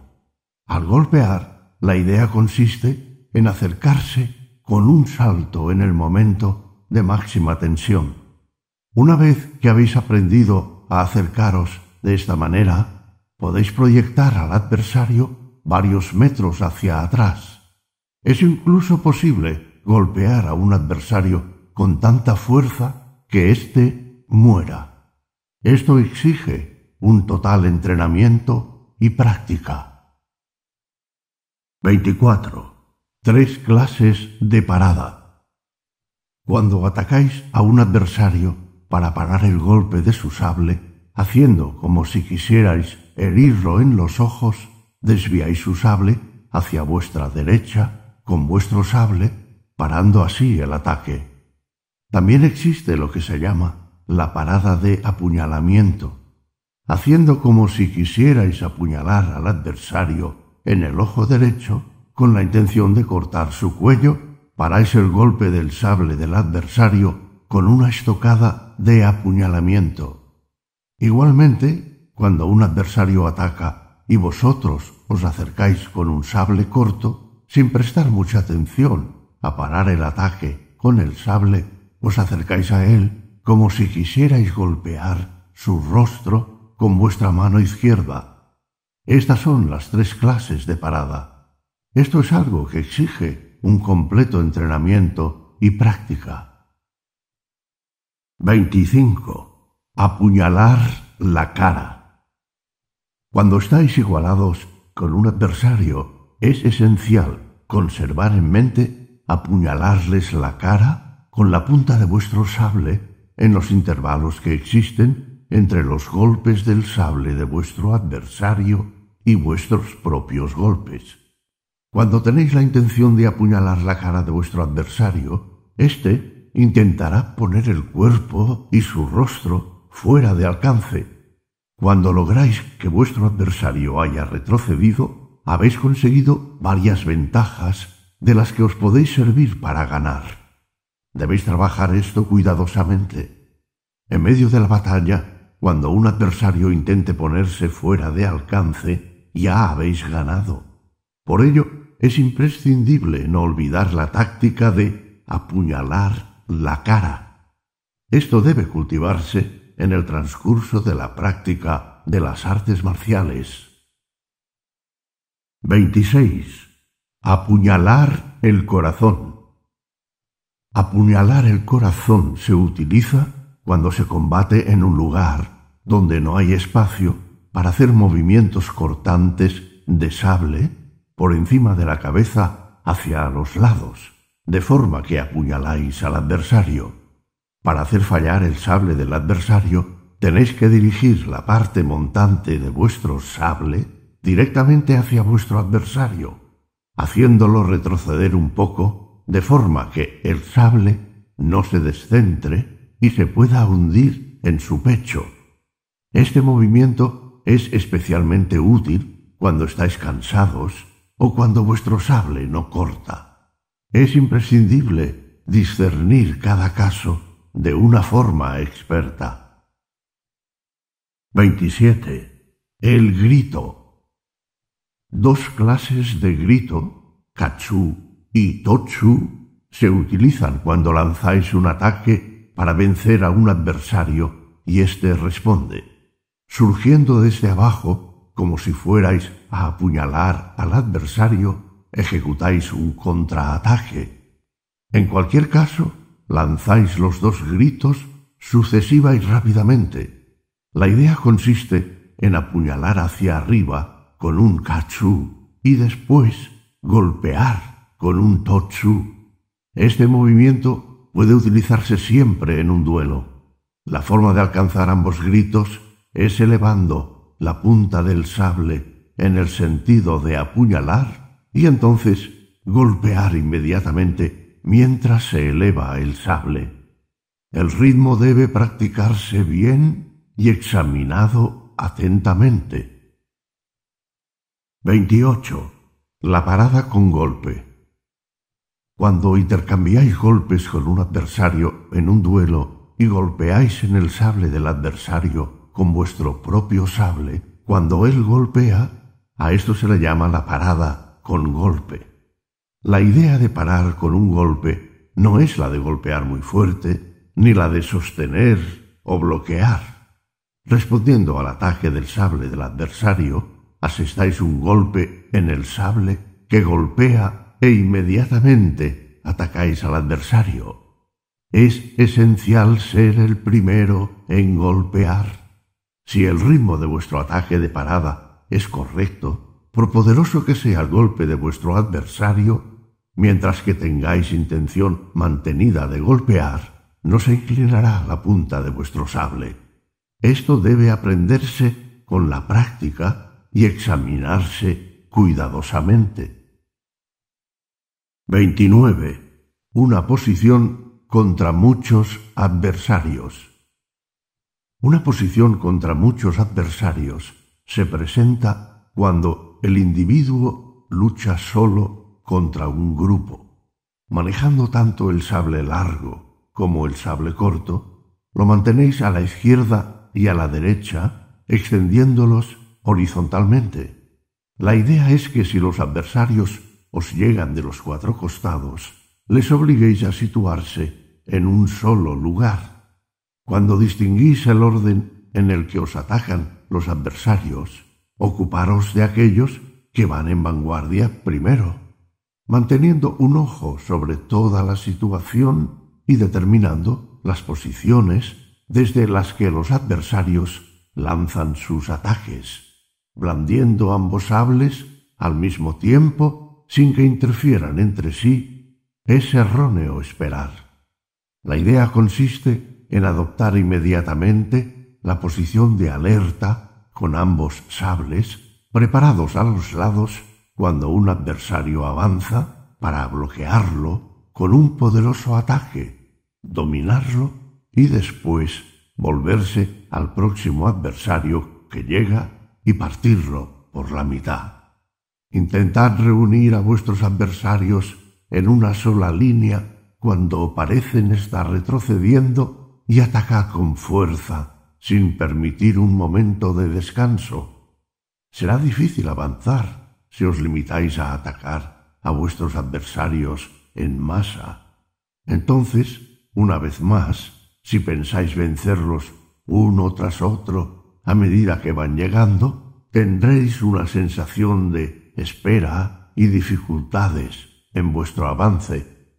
Se trata de ganar sintiendo los ritmos de los adversarios y sabiendo dónde fallan. Si tenéis de vez en cuando un grupo de practicantes y aprendéis cómo arrinconarlos, es posible dominar a un adversario a diez o incluso a veinte si se mantiene la paz de espíritu. Esto exige una total práctica y consideración. 30. La ventaja en el duelo. La ventaja en el duelo significa comprender cómo obtener la victoria utilizando el sable largo según las leyes de las artes marciales. Esto no puede ser escrito con detalle. Uno debe darse cuenta de cómo ganar por medio de la práctica. Esta es la utilización del sable largo que revela la verdadera ciencia de las artes marciales. Es transmitida verbalmente. 31. El golpe único. Esto significa obtener la victoria con certeza mediante la precisión de un solo golpe. Esto no puede comprenderse sin aprender bien las artes marciales. Si practicáis este golpe convenientemente, dominaréis las artes marciales y esto será una forma de alcanzar la victoria a voluntad. Estudiadlo cuidadosamente 32. El estado de penetración directa. El espíritu de penetración directa es algo que se transmite cuando uno recibe la verdadera vía de la escuela de los dos sables. Es esencial practicar bien, así como entrenar el cuerpo en esta ciencia militar. Esto se transmite verbalmente. Epílogo. Lo expuesto anteriormente es una explicación general de las artes de la esgrima de mi escuela que he recogido en este manuscrito. En la ciencia militar, la forma de aprender cómo empuñar el sable largo y obtener la victoria sobre los demás, empieza con la utilización de las cinco técnicas convencionales para aprender las cinco clases de guardia y después aprender cómo manejar un sable largo y obtener una libertad total de movimientos, agudizando el espíritu para discernir los ritmos de la vía y poder tomar por sí mismo el sable. Cuando sois capaces de mover el cuerpo y los pies según vuestra voluntad, le ganáis a una persona y después a otra, y así llegáis a discernir lo que es bueno y lo que es malo en las artes marciales. Estudiando y practicando cada aspecto de este libro, luchando contra otros adversarios, paulatinamente comprendéis los principios de esta ciencia, manteniéndola en vuestro espíritu continuamente, sin una sensación de apresuramiento, aprendiendo sus virtudes siempre que surja la oportunidad, aceptando combatir con cualquier clase de adversario en los duelos, aprendiendo el corazón de la ciencia, aunque sea un camino de mil seiscientos kilómetros, dais un paso cada vez. Pensando pausadamente, comprendiendo que es obligación de los guerreros practicar esta ciencia, decidid que hoy venceréis el yo del día anterior y que mañana ganaréis a aquellos que tienen menos capacidad y posteriormente venceréis a aquellos que tienen más capacidad. Practicando de acuerdo con este libro, debéis tomar la decisión de no dejar que vuestra mente se distraiga. Por muchos adversarios que venzáis, mientras hagáis algo en contra del entrenamiento, no estaréis en la verdadera vía. Cuando este principio llega al espíritu, entendéis cómo vencer incluso a docenas de adversarios por vosotros mismos. Una vez que lo hacéis, también sois capaces de captar los principios de la ciencia militar individual o a gran escala por medio del poder del conocimiento del arte del sable. Esto es algo que exige una total consideración, con mil días de práctica para el entrenamiento y diez mil días de práctica para refinarlo. Tercera parte. El manuscrito del fuego. Prólogo. En la ciencia militar de la Escuela de los Dos Sables, se piensa en el combate como en un fuego. Las cuestiones concernientes a la victoria y a la derrota en la batalla se consideran como algo que pertenece al manuscrito del fuego y por ello están escritas aquí. Para empezar, las gentes piensan en los principios de la ventaja en las artes marciales con una mente estrecha. Algunos saben cómo aprovecharse de un golpecito en el pecho utilizando las puntas de los dedos.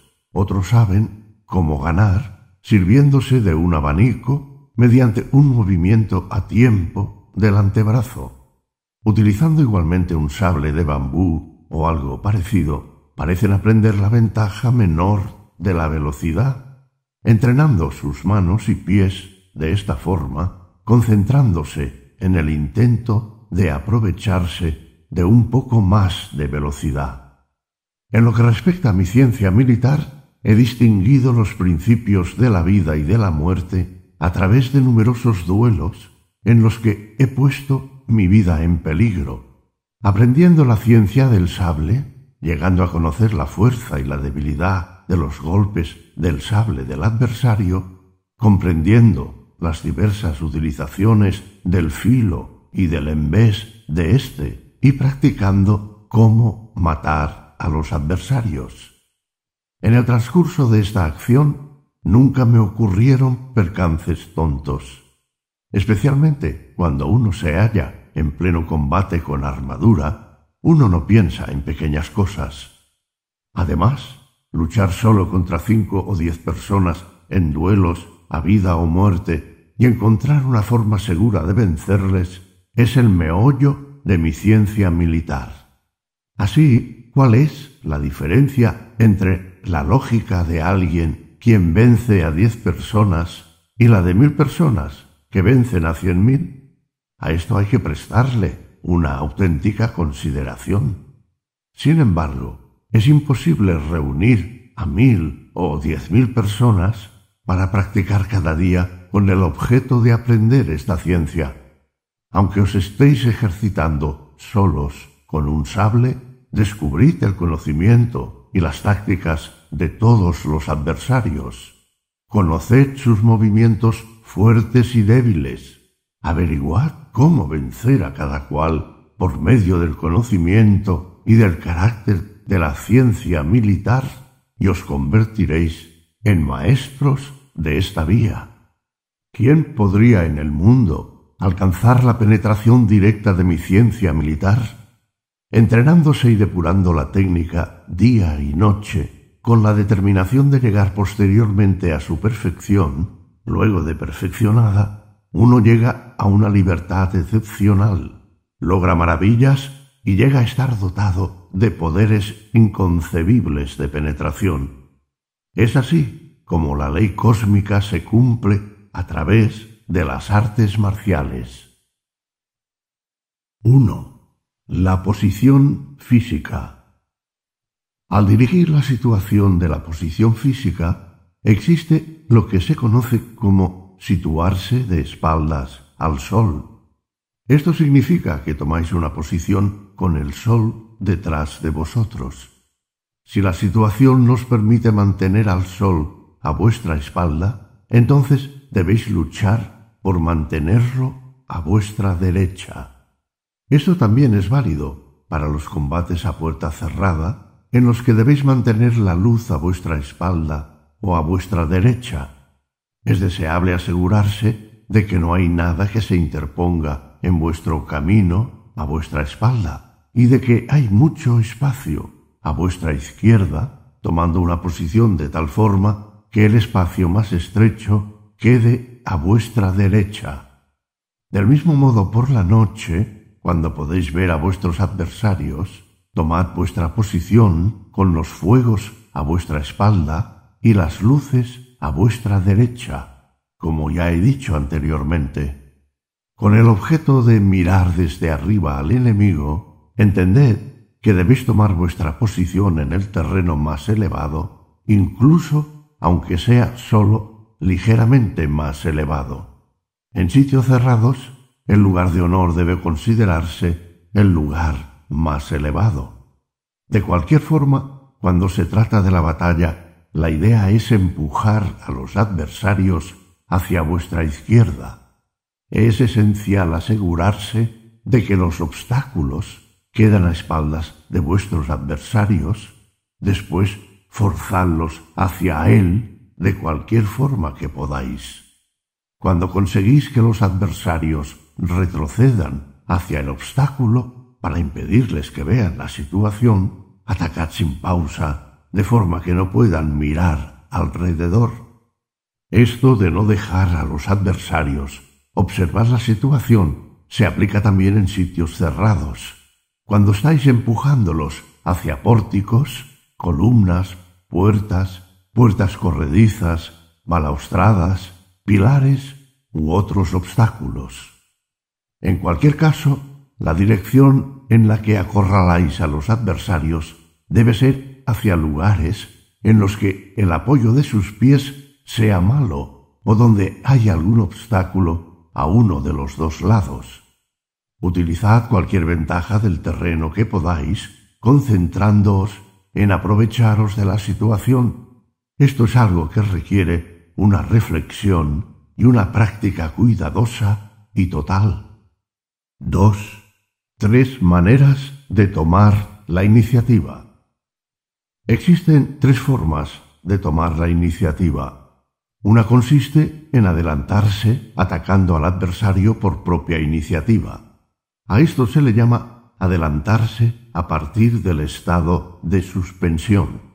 Otra forma es adelantarse al adversario que os está atacando. A esto se llama adelantarse a partir del estado de espera. Pero otra se presenta cuando el adversario y vosotros atacáis simultáneamente. A esto se llama adelantarse en un estado de confrontación recíproca. Estas son las tres formas de tomar una iniciativa. Al principio de cualquier batalla no existen otras posibilidades salvo estas tres iniciativas, puesto que se trata de obtener la victoria rápidamente, adelantándose, la toma de la iniciativa es una cosa fundamental en las artes marciales.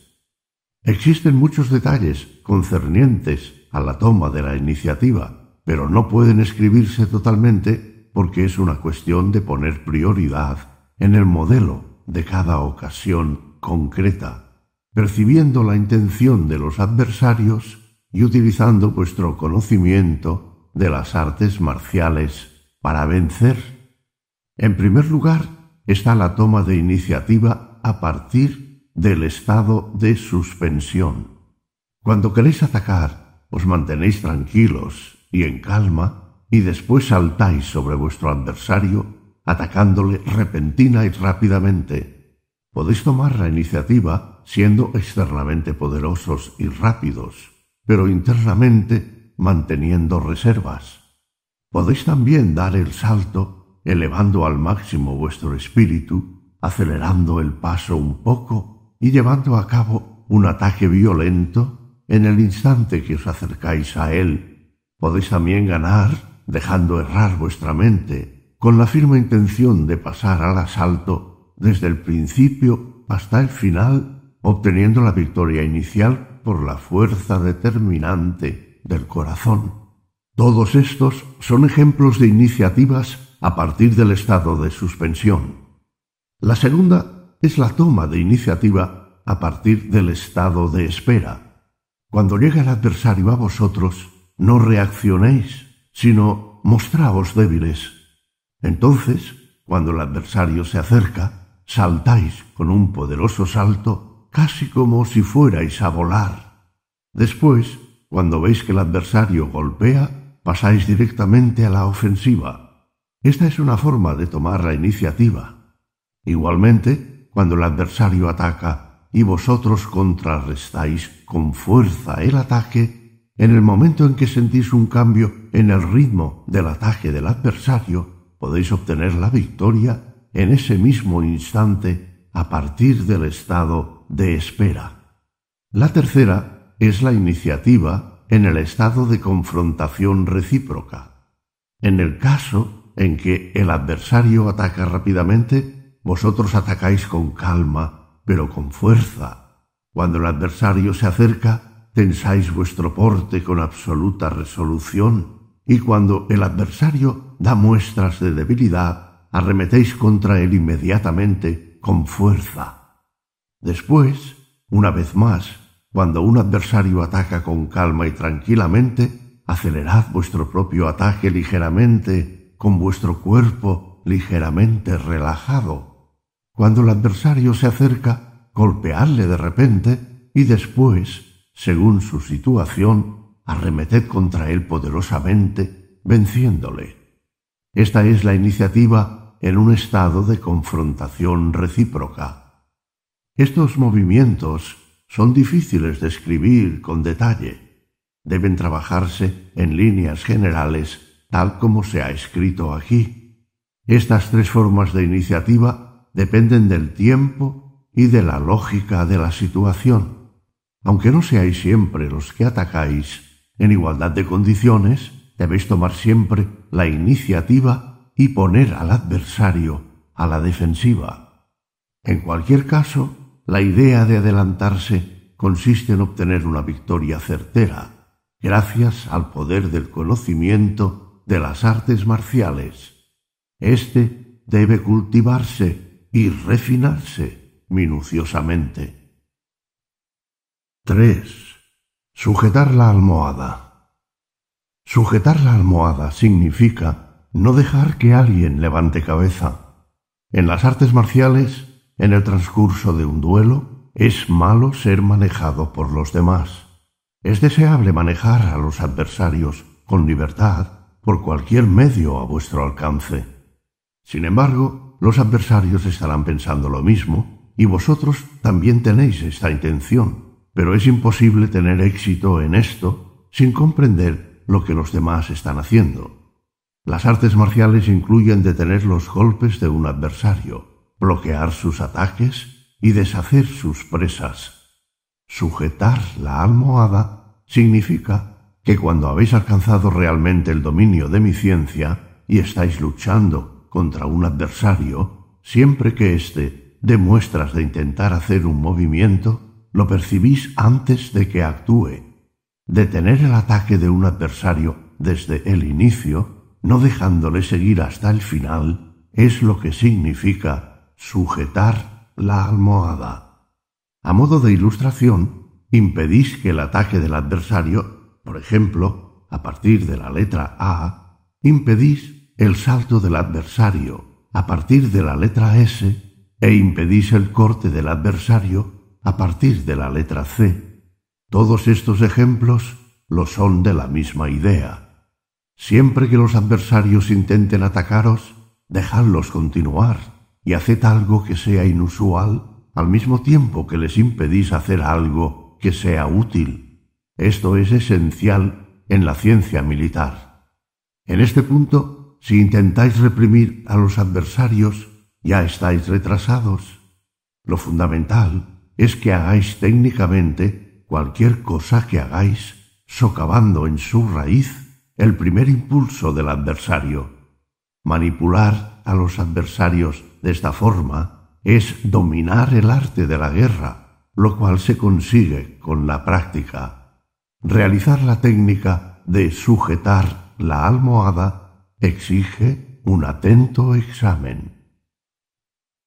4. Atravesar un brazo de mar. Cuando atravesáis el mar, existen lugares llamados estrechos, pero también hay lugares de 20 o 30 kilómetros de ancho que atravesáis en el mar y que se llaman brazos de mar.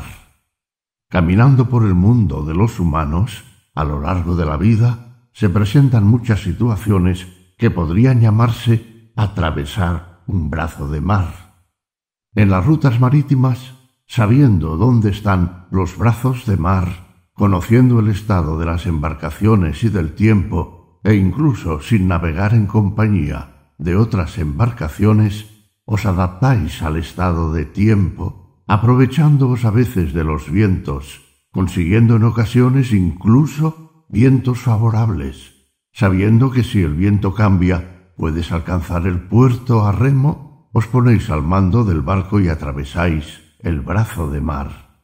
Con esa actitud, al pasar por el mundo de los seres humanos, debéis tener el sentimiento de atravesar un brazo de mar en situación de emergencia.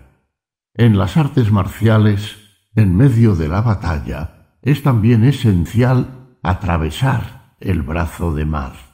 Sintiendo el estado de los adversarios, conscientes de vuestra propia maestría, atravesáis el brazo de mar gracias a los principios apropiados, lo mismo que un capitán avezado recorre la ruta marítima.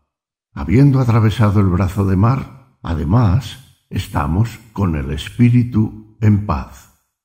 Para atravesar un brazo de mar, poned el adversario en posición de debilidad y arremeted. Entonces ganaréis en general muy rápidamente, ya se trate de ciencia militar a gran escala o de las artes marciales individuales el sentido de atravesar un brazo de mar es esencial. Debe ser saboreado profundamente. 5. Conocer el estado de las cosas.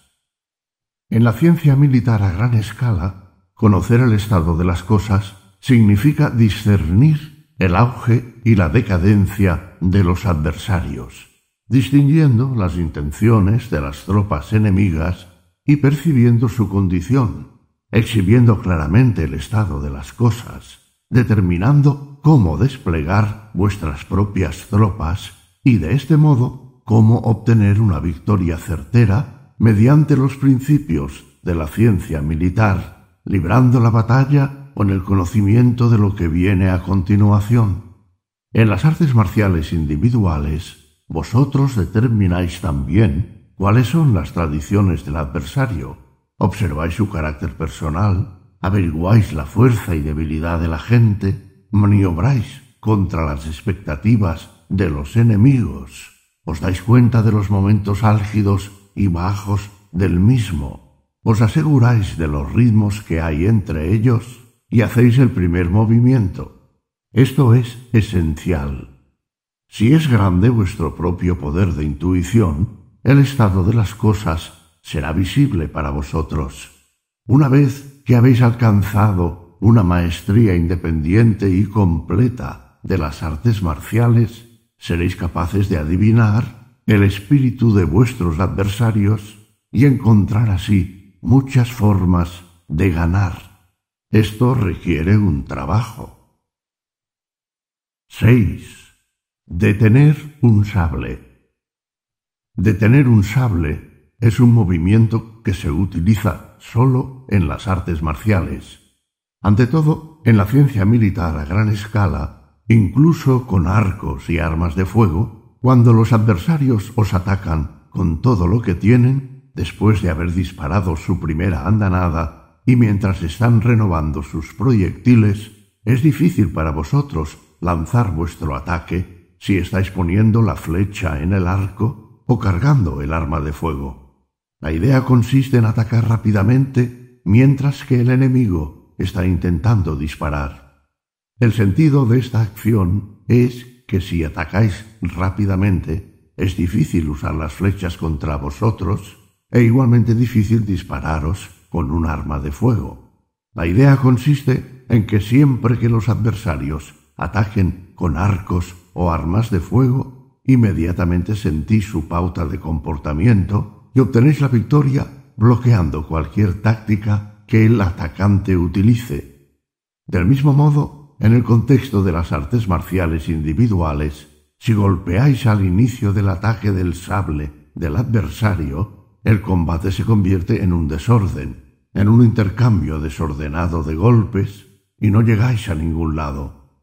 Cuando un adversario golpea con su sable, superad su ataque bloqueando hacia abajo con el pie su sable, para que no pueda intentar un segundo golpe. El bloqueo no se lleva a cabo solo con los pies. Tenéis también que aprender a bloquear con el cuerpo, bloquear con la mente y, por supuesto, bloquear con un sable, de tal forma que impidáis al adversario llevar a cabo un segundo movimiento. Esto significa tomar la iniciativa en cualquier cosa. No significa golpear al azar al adversario con la idea de concluir el combate de repente. Significa continuar al instante sin ceder. Esto debe ser investigado en profundidad. 7. Conocer la desintegración. La desintegración es algo que le sucede a todas las cosas. Cuando se desploma un caballo, una persona o un adversario, se desmoronan del ritmo del tiempo. En la ciencia militar a gran escala también es esencial encontrar el ritmo de los adversarios cuando se desmoronan y perseguirlos sin dejarles apertura alguna. Si perdéis la oportunidad de los momentos vulnerables, perderéis la oportunidad del contraataque. En las artes marciales individuales también sucede que un adversario pierda el ritmo en el combate y empiece a desmoronarse. Si dejáis pasar esta oportunidad, el adversario se recuperará y frustrará vuestro intento. Es esencial reforzar firmemente el ataque en el momento de cualquier pérdida de posición por parte de un adversario para impedirle que se recupere. La persecución exige poder y también ser contundentes. Todo consiste en golpear de una forma violenta y de tal manera que un adversario no pueda recuperarse. Esta forma de golpear se debe analizar cuidadosamente no hacerlo produce una sensación de negligencia. Esto es algo que exige trabajo. 8. Convertirse en el adversario. Convertirse en el adversario significa que debéis poneros en el lugar del adversario y pensar desde su punto de vista. Tal como veo las cosas, si un ladrón se introduce en una casa es considerado un adversario poderoso. Sin embargo, desde mi punto de vista, todo el mundo está contra él. Se encuentra arrinconado en una situación desesperada. El que está arrinconado es el faisán. Quien entra para combatirle es el halcón. Esto requiere una atenta reflexión. Igualmente, en la ciencia militar a gran escala, se considera que los adversarios son poderosos y que hay que tener cuidado con ellos. Cuando tenéis buenas tropas, conocéis bien los principios de las artes marciales y sentís la forma de vencer al enemigo, no tenéis que preocuparos. En las artes marciales debéis también poneros en la posición del adversario. Cuando alguien encuentra a un maestro de esta ciencia, a alguien que comprende las artes marciales y es experto en ellas, se considera perdido. Musashi se refiere a sus discípulos como si fueran ya maestros de las artes marciales y les inspira confianza, haciéndoles tomar conciencia de su ventaja anímica sobre el adversario que se ha percatado de su maestría. Reflexionad bien sobre esto. 9. Abandonar las cuatro manos.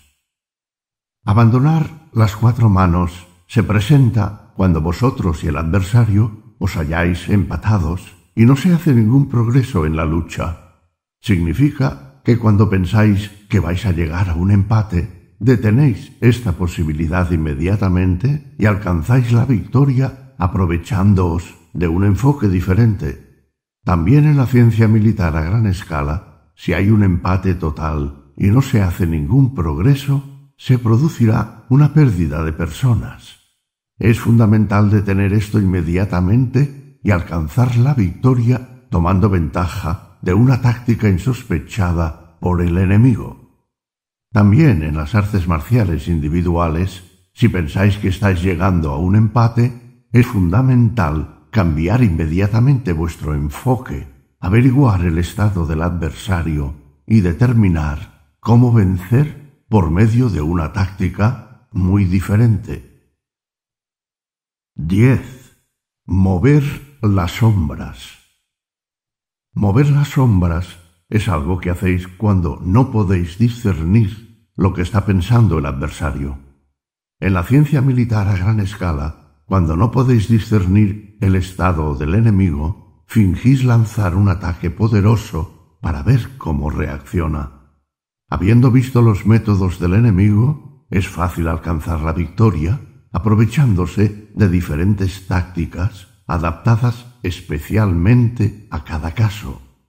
También en las artes marciales individuales, cuando un adversario está blandiendo su sable detrás de él o a un costado y está a punto de golpear repentinamente, éste muestra su intención en su sable una vez que ha mostrado perceptiblemente sus intenciones, inmediatamente sentís la ventaja y sabéis cómo ganar con certeza. Si no estáis atentos, perderéis el ritmo. Esto debe ser examinado en profundidad. 11. Detener las sombras. Detener las sombras es algo que hacéis cuando son perceptibles las intenciones agresivas de los enemigos hacia vosotros. En la ciencia militar a gran escala, esto significa detener la acción del enemigo en el mismo momento de su impulso para actuar. Si demostráis poderosamente a los adversarios cómo controláis la ventaja, cambiarán de intención, inhibidos por esa fuerza. Vosotros también cambiáis de actitud hacia una mente vacía. A partir de ella tomáis la iniciativa y alcanzáis la victoria. Igualmente en las artes marciales individuales, utilizáis un ritmo de ventaja para detener la firme determinación de la motivación del adversario. Después encontráis la ventaja para ganar en el momento de la pausa y tomáis la iniciativa. Esto debe tratarse en profundidad. 12. Contagio. Existe el contagio en todo. Incluso el sueño puede ser contagiado, lo mismo que el bostezo. Existe el contagio incluso de una época. En la ciencia militar a gran escala, cuando los adversarios están excitados y con toda evidencia tienen prisa por actuar, os comportáis como si estuvierais somnolientos, dando la apariencia de estar completamente relajados y tranquilos. Haced esto y los mismos adversarios se verán influidos por este estado de ánimo y perderán su entusiasmo. Cuando creéis que los adversarios se han visto contagiados por este estado de ánimo, vaciáis vuestra propia mente y actuáis rápidamente y firmemente, obteniendo así la ventaja de la victoria. Igualmente en las artes marciales individuales es esencial estar relajado en cuerpo y espíritu darse cuenta del momento en que el adversario se relaja y tomar inmediatamente la iniciativa para ganar. También existe algo llamado embriagar, que es similar al contagio. Un estado de ánimo embriagante es el aburrimiento, otro es la inquietud, otro es la pusilanimidad. Esto debe ser tratado en profundidad. 13. La perturbación. La perturbación sucede en cualquier clase de cosas. Una de las formas en que sucede es a través del sentimiento de estar bajo una aguda presión. Otra es a través del sentimiento de una fuerza irracional. Una tercera forma es a través del sentimiento de sorpresa ante lo inesperado. En la ciencia militar a gran escala es fundamental producir perturbación. Es esencial atacar resueltamente mientras sus mentes están perturbadas. Aprovechar esto para tomar la iniciativa y ganar. También en las artes marciales individuales, al principio os mostráis relajados, después arremetéis repentinamente y con fuerza. Cuando el espíritu del adversario se desequilibra, es esencial que observéis lo que hace, no permitiéndole que se relaje ni un solo momento, percibiendo la ventaja del instante y discerniendo inmediatamente en ese instante cómo vencer. Esto debe ser investigado diligentemente. 14. La amenaza. Existe el temor en todo eso significa ser amilanado por lo inesperado. Incluso en la ciencia militar a amplia escala, amenazar a un adversario no es algo que se hace a la vista. Podéis amenazarle por el sonido, podéis amenazarle haciendo que lo pequeño parezca grande, y podéis amenazarle realizando un movimiento inesperado de costado. Estas son las situaciones en las que se produce el temor. Si podéis captar el momento del miedo, podéis aprovecharos de él para obtener la victoria. También en las artes marciales individuales podéis amenazar por medio de vuestro cuerpo, podéis amenazar por medio de vuestro sable y podéis amenazar por medio de vuestra voz. Lo que es esencial es hacer repentinamente un movimiento totalmente inesperado para el adversario aprovecharos de la ventaja del temor causado y alcanzar la victoria en ese mismo instante y lugar. Eso debe ser trabajado en profundidad. 15. Engancharse con fuerza. Engancharse con fuerza significa que cuando estéis luchando a una distancia corta, vosotros y vuestros adversarios ejercéis recíprocamente una gran fuerza uno contra el otro. Y si veis que el combate no está yendo bien, entonces os engancháis con fuerza a vuestro adversario. El punto esencial es aprovecharse de la oportunidad de ganar aunque estéis luchando codo a codo. Ya se trate de la ciencia militar a pequeña o gran escala, cuando vosotros y los adversarios habéis tomado los costados, estáis frente a frente y no está claro quién vencerá. Inmediatamente os engancháis con fuerza a los adversarios, de modo que no podáis ser separados, y en ese proceso encontráis la ventaja. Determináis cómo vencer y alcanzáis la victoria fulminantemente. Esto es algo que pertenece a la quinta esencia de la técnica. Eso debe ser estudiado diligentemente. 16. Atacar los costados. Atacar los costados significa que cuando ejercéis fuerza contra algo que es fuerte, difícilmente cede de inmediato y por las buenas. En la ciencia militar a gran escala, observad las tropas enemigas cuando hayan avanzado, atacad el costado de su frente más fuerte y obtendréis la ventaja. Una vez que se colapsa ese costado, todo el mundo se ve envuelto en un sentimiento de colapso. Incluso en el momento en que se está colapsando, es esencial darse cuenta de cuándo está listo para avanzar cada costado e intuir cuándo vencerlo. También en las artes marciales individuales, cuando infligís dolor en una parte de su cuerpo, cada vez que el adversario hace un movimiento agresivo, su cuerpo se debilitará paulatinamente hasta que está listo para desmoronarse y es fácil vencerlo.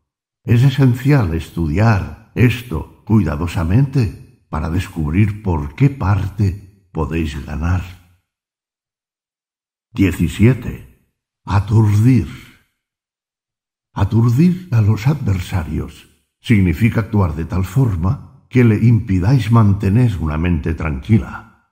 En la ciencia militar a gran escala, esto significa que adivináis el estado de mente de vuestros enemigos y utilizáis el poder de vuestro conocimiento del arte de la guerra para manipular su atención haciéndoles tener pensamientos confusos sobre lo que vais a hacer.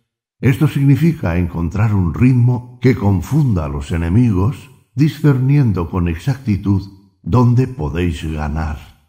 Igualmente, en las artes marciales individuales, podéis intentar diversas maniobras según la oportunidad del momento, haciendo pensar al adversario que vais a hacer en un momento una cosa, después otra, y a continuación otra cosa diferente hasta que veis que el adversario empieza a estar aturdido y de esta forma vencéis cuando queréis. Esta es la esencia de la batalla. Esto debe estudiarse cuidadosamente. 18. Los tres gritos. Los tres gritos se llaman el grito inicial, el grito medio y el grito final. El punto esencial es lanzarlos de acuerdo con la situación. Como un grito es poderoso, gritamos en casos de emergencia, incendios y tempestades. La voz muestra fuerza y poder. En la ciencia militar a gran escala, al principio de la batalla, el grito debe ser lo más fuerte posible. En medio de la batalla el grito debe ser de un tono grave y surgir de las profundidades, mientras que después de la victoria el grito debe ser alto y fuerte. Estas son las tres clases de grito. En las artes marciales individuales se finge y se grita para hacer mover al adversario y después golpear tras el grito. También se grita después de haber abatido a un adversario con un grito que señala la victoria. Estos se llaman los gritos anterior y posterior. nunca se grita en el mismo momento en que se blande el sable. Cuando gritáis en medio de la batalla, utilizáis el sonido para aumentar el ritmo, gritando en un tono grave. 19. Mezclarse. En el contexto de un combate a gran escala, mezclarse significa que cuando dos grupos están frente a frente y vuestros adversarios son fuertes, atacáis uno de los flancos del adversario como para mezclaros con ellos. Después, cuando veis que los adversarios se derrumban, abandonáis el flanco y atacáis de nuevo en su punto fuerte. En general, la idea consiste en atacar como un viento en zigzag. Esto es también fundamental en el contexto de las artes marciales individuales, cuando os enfrentáis solos a un grupo de adversarios. Cada vez que habéis acabado con uno o le habéis hecho huir, atacáis a uno que sea fuerte, encontrando el ritmo del adversario, haciendo un zigzag de izquierda a derecha a un ritmo adecuado y observando la situación del adversario para que el ataque sea eficaz. Cuando habéis encontrado las filas enemigas y vais a arrojaros sobre ellas, el principio de la ventaja consiste en alcanzar la victoria con fuerza, sin ninguna reserva. Este estado de espíritu también se aplica a la situación en la que os estáis acercando a un poderoso adversario en un combate individual. El sentido de mezclarse consiste en sumergirse directamente en medio del adversario sin vacilar en vuestros pasos. Esto debe ser distinguido con atención. 20. Aplastar. Aplastar exige un estado interno de querer aplastar, como cuando se imagina uno que el adversario es débil y así uno se hace fuerte para conseguir vencerlo. En la ciencia militar a gran escala, esto significa mirar por encima del enemigo, cuyo número es pequeño, o incluso si son muchos, cuando los adversarios están desmoralizados y debilitados, concentrad vuestra fuerza en aplastarlos y así los neutralizaréis.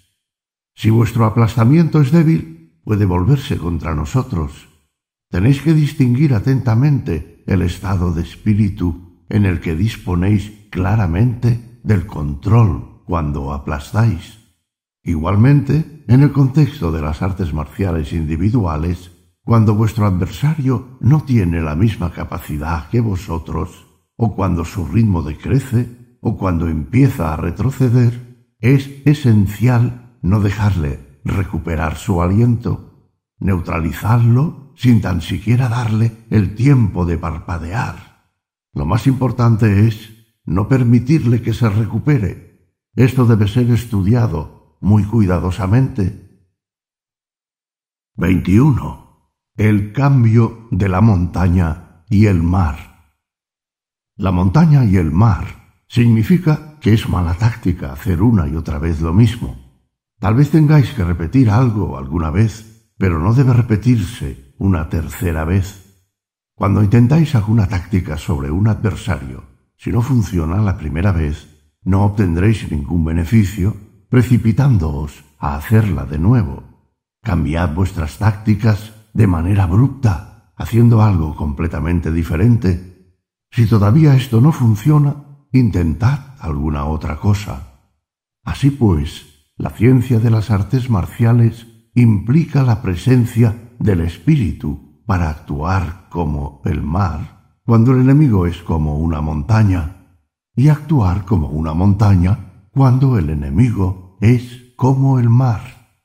Esto exige una atenta reflexión. 22. La desmoralización. Cuando luchéis con un adversario y estéis ganando gracias a vuestra habilidad en esta ciencia, vuestro adversario puede todavía hacerse ilusiones y aunque parece que está vencido, por dentro todavía se niega a reconocer la victoria. Desmoralizadlo en estos casos. Esto significa cambiar vuestra actitud repentinamente para impedir que el enemigo siga manteniendo dichas ilusiones. Así lo principal es ver que los adversarios se sientan derrotados en el fondo de su corazón. Podéis desmoralizar a la gente con armas, o con vuestro cuerpo, o con vuestro espíritu. No debe ser entendido esto solo de una forma.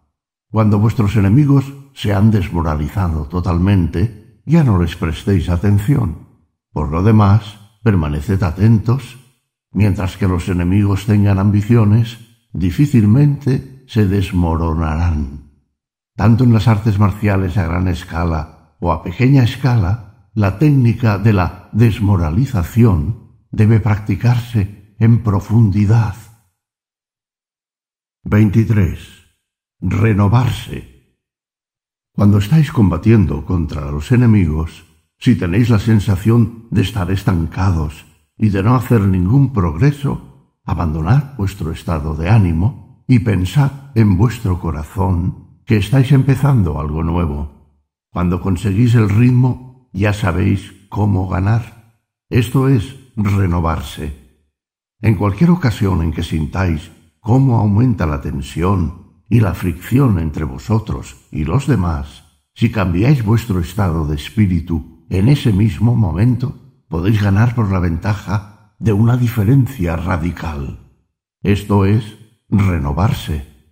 En la ciencia militar a gran escala es esencial entender la táctica de renovarse. Es algo que aparece de repente a lo largo del poder del conocimiento de las artes marciales. Reflexionad bien sobre esto. 24. Pequeño y grande. Cuando estáis luchando contra enemigos y tenéis la sensación de estar estancados en pequeñas maniobras, recordad esta ley de la ciencia militar. Cuando os halláis en medio de cosas insignificantes, cambiad de repente a una gran perspectiva. Cambiar a lo grande o a lo pequeño es una parte deliberada de la ciencia, del arte de la guerra. Es esencial para los guerreros conseguir esto incluso en la conciencia ordinaria de la vida humana. Esta mentalidad es fundamental para la ciencia militar, ya sea a gran o a pequeña escala. Esta es una preocupación a la que hay que prestarle una atenta consideración. 25. El general conoce a sus soldados. Un general conoce a sus soldados. Es un método practicado siempre en tiempos de conflicto después de haber alcanzado la maestría a lo que uno aspira.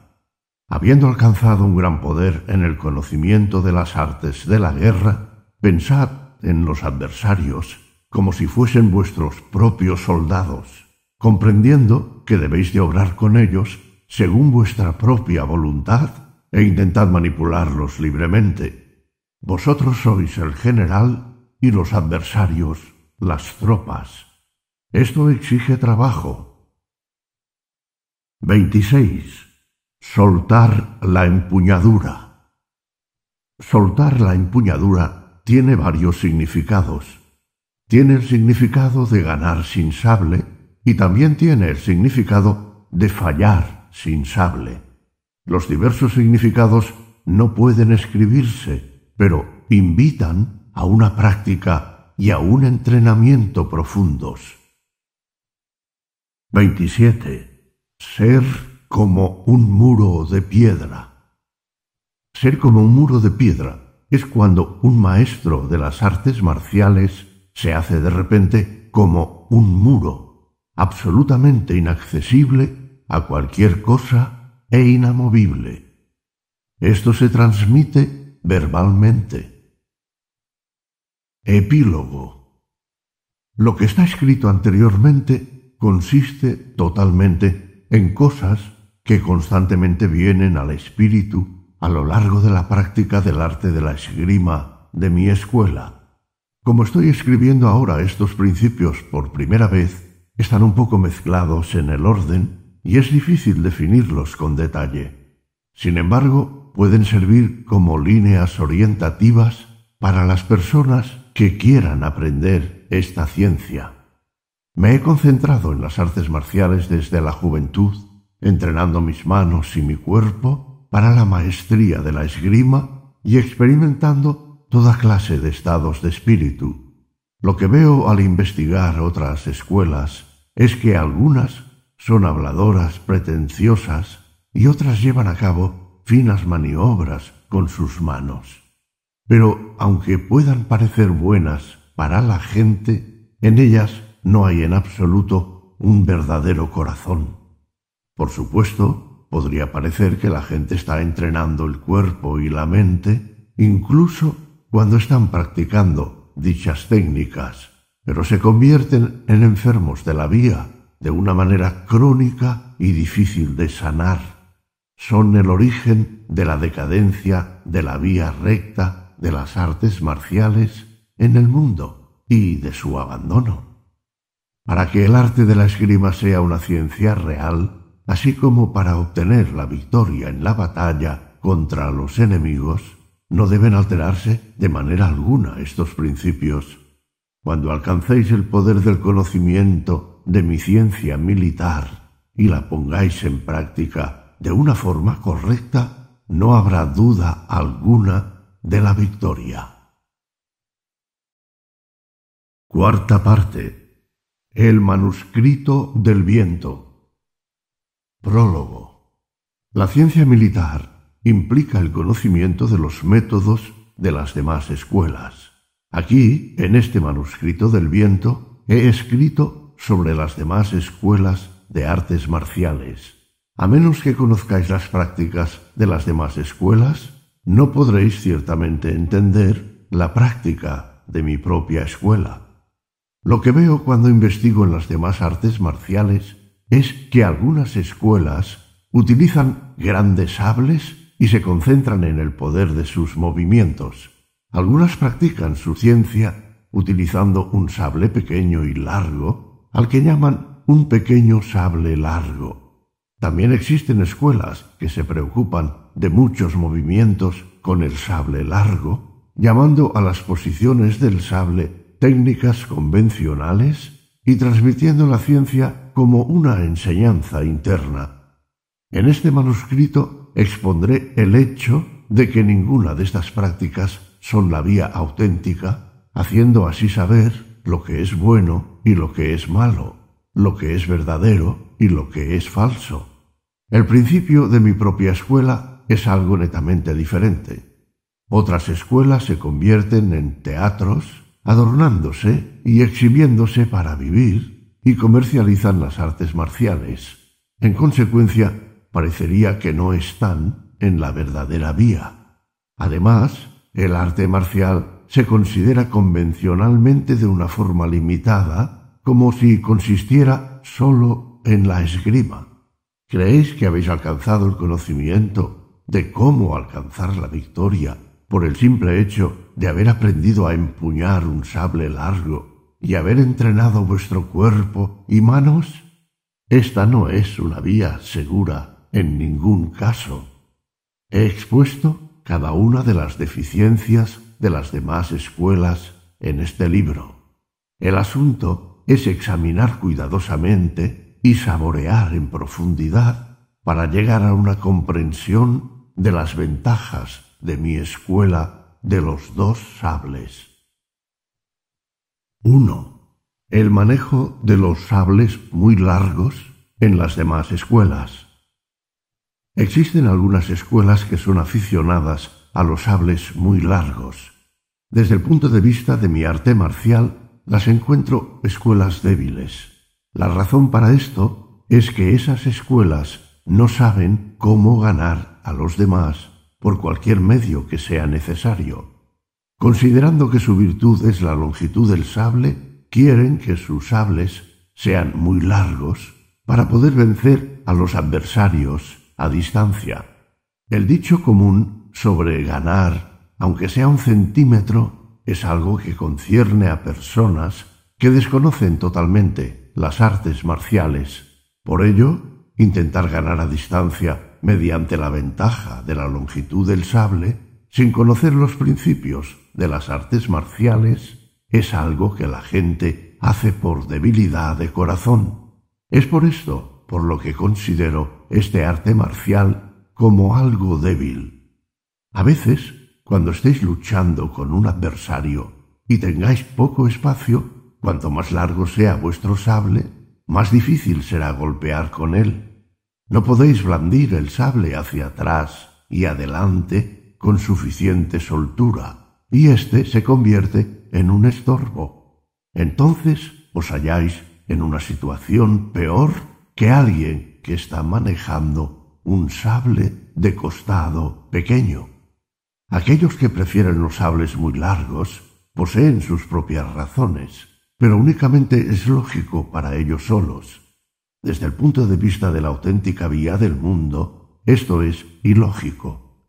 Es inevitable perder utilizando un sable más corto y no un sable muy largo Suponed que la situación física arriba, abajo y a los costados se haya bloqueada. O imaginad una situación social en la que sólo se pueden llevar armas de costado. Querer tener en estas circunstancias un sable muy largo es una mala actitud, porque es dudar de la ciencia de las artes marciales. Por añadidura, existen personas que carecen de la fuerza física requerida. Desde la antigüedad se ha dicho que lo grande incluye lo pequeño. Por tanto, no es una cuestión de rechazar indiscriminadamente la longitud. Es una cuestión de rechazar la actitud desviada que sólo tiene en cuenta la longitud. En el contexto de la ciencia militar a gran escala, un sable muy largo es como un gran contingente de tropas. Un sable más corto es como un pequeño contingente. ¿Acaso es imposible una batalla entre un pequeño contingente y un gran contingente de tropas? Existen muchos ejemplos en los que un pequeño contingente ha ganado sobre uno mayor. Así pues, en mi escuela existe un rechazo hacia una actitud estrecha y desviada. Esto invita a un cuidadoso examen. 2. Los golpes poderosos de sable en las demás escuelas. No debería existir una distinción entre golpes fuertes y golpes débiles de sable. El movimiento de un sable hecho con la intención de blandirlo con fuerza es rudo y es difícil ganar solo con la rudeza. Además, si golpeáis con una fuerza desmedida, cuando vais a matar a alguien, intentando asestar un poderoso golpe con el sable, no tendréis éxito. Incluso cuando estáis ejercitándoos contra un muñeco u otra cosa, es erróneo intentar golpear muy fuerte de forma deliberada. Cuando os enfrentáis a un enemigo en combate mortal, Nadie piensa en golpear con debilidad ni con fuerza. Cuando uno piensa solamente en matar al otro, también interviene un sentimiento de fuerza y, por supuesto, ningún sentido de debilidad. Uno solo piensa en la muerte del enemigo. Si golpeáis el sable de otro con fuerza, utilizando un movimiento demasiado poderoso, tendrá consecuencias negativas por exceso de fuerza. Si golpeáis el sable de otro de forma forzada, será vuestro propio sable el que se retrasará. Así pues, no existe nada parecido a un golpe de sable especialmente poderoso. Incluso en la ciencia militar a gran escala, si tenéis un gran contingente que desea ganar una poderosa batalla combatiendo, el hecho es que vuestro enemigo también dispone de gente fuerte y quiere luchar con fuerza. A este respecto, ambos estáis en la misma posición. Cuando se trata de obtener la victoria en cualquier cosa, es imposible obtenerla sin razón. En mi escuela no prestamos ninguna atención a cosas no razonables. El meollo del asunto es utilizar el poder del conocimiento de las artes marciales para obtener la victoria de cualquier forma que podáis. Esto debe ser trabajado en profundidad. 3. la utilización de los sables más cortos en las demás escuelas. Pensar en ganar sirviéndose solo de un sable más corto no es la auténtica vía. Desde la antigüedad, los sables largos y cortos han tenido distinto nombre. Las personas fuertes pueden manejar con facilidad un sable largo, así que no hay razón para aficionarse, sin razón, a un sable más corto. La explicación de esto es que las lanzas y las alabardas también se utilizan para aprovecharse de su longitud. La idea de que vais a utilizar un sable más corto para hendir, arremeter y vencer a un adversario en el intervalo entre los movimientos de su sable es una desviación y por tanto está equivocada. Además, cuando estáis atentos para descubrir algún lapso, todo lo demás se descuida y se produce una sensación de estancamiento que debe ser evitada. Y si intentáis utilizar un arma corta para penetrar en las defensas del enemigo y dominarlo, eso no será de ninguna utilidad en medio de numerosos adversarios. Incluso si pensáis que la ventaja de tener un arma más corta es la capacidad de penetrar en medio de una multitud, arremeter con libertad y blandir la espada a un lado y a otro, en cada caso, estáis en una actitud defensiva de la esgrima y de este modo en un estado de espíritu distraído. ¿No es esta una táctica en la que se pueda confiar? Tal vez podáis arremeter contra los adversarios de una forma poderosa y directa, arrojándolos fuera de su posición, obligándolos a entrar en la confusión y tomando el camino que conduce únicamente a una victoria certera. Esta lógica también se aplica en la ciencia militar a gran escala.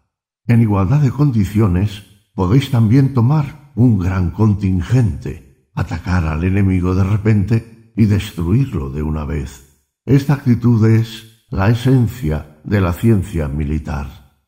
En general, lo que la gente del mundo estudia cuando practica las artes marciales es parar, desviar, evitar los golpes y salir ileso. En consecuencia, sus mentes son arrasadas por este método y acaban siendo maniobrados y manipulados por los demás. Puesto que la vía de las artes marciales es directa y franca, es esencial el intento de dominar y vencer a los adversarios. Esto debe ser considerado atentamente. 4 numerosos golpes de sable en las demás escuelas. Cuando se enseña un excesivo número de movimientos de sable, se hace para comercializar este arte e impresionar a los principiantes con el conocimiento de muchos movimientos de sable. Esta actitud debe ser evitada en la ciencia militar. La razón de ello es que es un engaño pensar que existen toda clase de técnicas para hendir al adversario. A este respecto, no existen diferentes técnicas en el mundo. Sea o no uno un especialista, e incluso si se trata de una mujer o un niño, no existen muchas formas de golpear y cercenar. Si existen variantes, éstas se limitan a apuñalar y a acuchillar. Para empezar, puesto que el objetivo consiste en matar, no hay ninguna razón para que existan muchas formas de hacerlo. Incluso así, dependiendo de la situación, conforme a las circunstancias, en los casos en los que hay un obstáculo en los alrededores, como por ejemplo arriba o a los costados, tiene que haber cinco posiciones, de forma que existe una manera de empuñar el sable sin quedar bloqueado. Añadir cualquier otra cosa como hendir por la mitad a un adversario con un giro de manos, un giro del cuerpo o un salto a distancia, no son la verdadera vía. No se puede hendir a alguien por la mitad mediante un giro o una flexión. Estas son técnicas inútiles. En mi ciencia militar es esencial que el aspecto físico y el estado de espíritu sean simples y directos obteniendo la victoria por medio de la tensión y la perturbación causadas a los adversarios, haciendo que se descentren y procurando que sus corazones se agiten. Esto debe examinarse cuidadosamente. 5. Las posiciones del sable en las demás escuelas. Es erróneo concentrarse únicamente en la posición de guardia del sable. La posición de guardia del sable solo debe darse cuando no hay adversarios. La razón para ello es que establecer normas a causa de la costumbre o de las reglas generales no es factible en el transcurso de un combate real para conseguir la victoria. El objetivo es luchar para poner al adversario en una situación de desventaja. Cualquiera que sea el punto de referencia, la adopción de una posición de guardia tiene el sentido de hacer uso de la inamovilidad. Guardar un castillo o disponer una línea de batalla en una posición defensiva tiene el sentido de ser fuerte y no verse afectado ni siquiera cuando se es atacado. Este es el significado normal. En el transcurso de la lucha por la victoria por medio de la ciencia militar, el objetivo es concentrarse en llevar la iniciativa del adversario. Esto debe ser trabajado en profundidad. En el transcurso de la lucha por la victoria, gracias a la ciencia militar, vencéis deshaciendo las defensas de los demás, haciendo movimientos que los adversarios no esperan, confundiéndolos, irritándolos o asustándolos y sintiendo el patrón del ritmo cuando los adversarios quedan confundidos para alcanzar la victoria. Así pues, existe un rechazo a la actitud defensiva que se preocupa de las posiciones de guardia. Por ello, en mi ciencia existe lo que se llama tener una posición de guardia sin guardia, que significa que uno tiene una posición defensiva sin estar a la defensiva. También en la ciencia militar a gran escala, la preocupación principal para una batalla equilibrada es aprender a calcular el número de tropas que tiene el adversario, darse cuenta de la disposición del campo de batalla, conocer el estado de vuestras propias tropas ordenar sus mejores cualidades, unirlas y después empezar a luchar. Existe una sensación totalmente diferente cuando se es atacado por los demás en primer lugar que cuando vosotros atacáis. La sensación de poder manejar suficientemente bien un sable para alcanzar y parar los golpes del adversario es semejante a tomar la lanza o la alabarda y clavarlas en el suelo a modo de empalizada. Cuando vais a golpear a un adversario, por el contrario, podéis incluso arrancar uno de los postes de la empalizada y utilizarlo como lanza o alabarda. Esto es algo que debe ser examinado atentamente. 6. El enfoque de los ojos en las demás escuelas. El enfoque de los ojos depende de la escuela. Hay quienes fijan sus ojos en el sable del adversario y hay también quienes lo fijan en sus manos. Existen también quienes fijan sus ojos en el rostro del adversario y los hay también quienes los fijan en sus pies, etc. Cuando intentáis fijar los ojos en algún punto en particular, existe una sensación de distracción y esto se convierte en lo que se conoce en las artes marciales como una desgracia. Las personas que juegan a la pelota tal vez no mantengan sus ojos en ella, porque cuando uno tiene una buena práctica de algo, no es necesario mirar deliberadamente. Igualmente en las artes de los malabaristas, cuando tienen práctica en las técnicas, pueden hacer equilibrio con una puerta en la nariz y hacer malabarismos con varios sables a la vez, todo ello sin mirar como están involucrados en la práctica todo el tiempo, ven lo que ocurre de manera espontánea. De igual modo, en el contexto de la ciencia de las artes marciales, cuando os familiarizáis con cada adversario, percibís el grado de seriedad de su mente y sois capaces de practicar la ciencia con eficacia. Podéis ver incluso la distancia y velocidad de un sable. Hablando en términos generales, el foco de los ojos en las artes marciales se halla en el corazón y en la mente de las personas implicadas.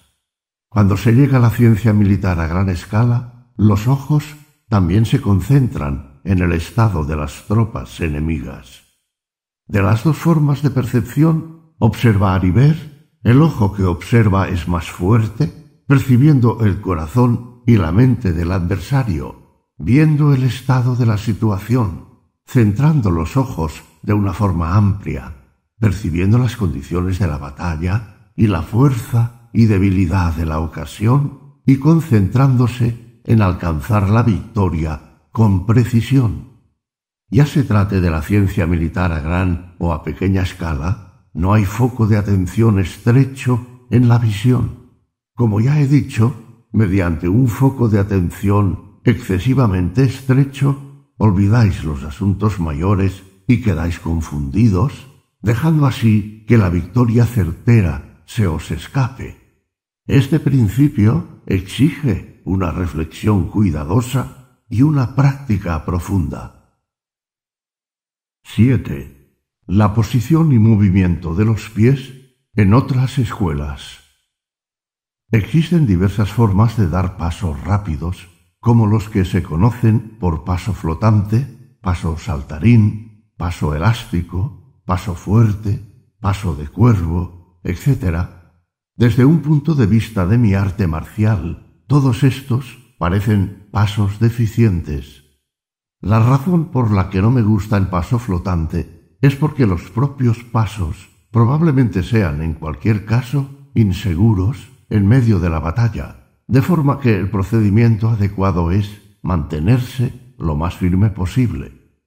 La razón por la que no me gusta el paso saltarín es porque existe una sensación de excitación en el salto y un sentimiento de obsesión en saltar.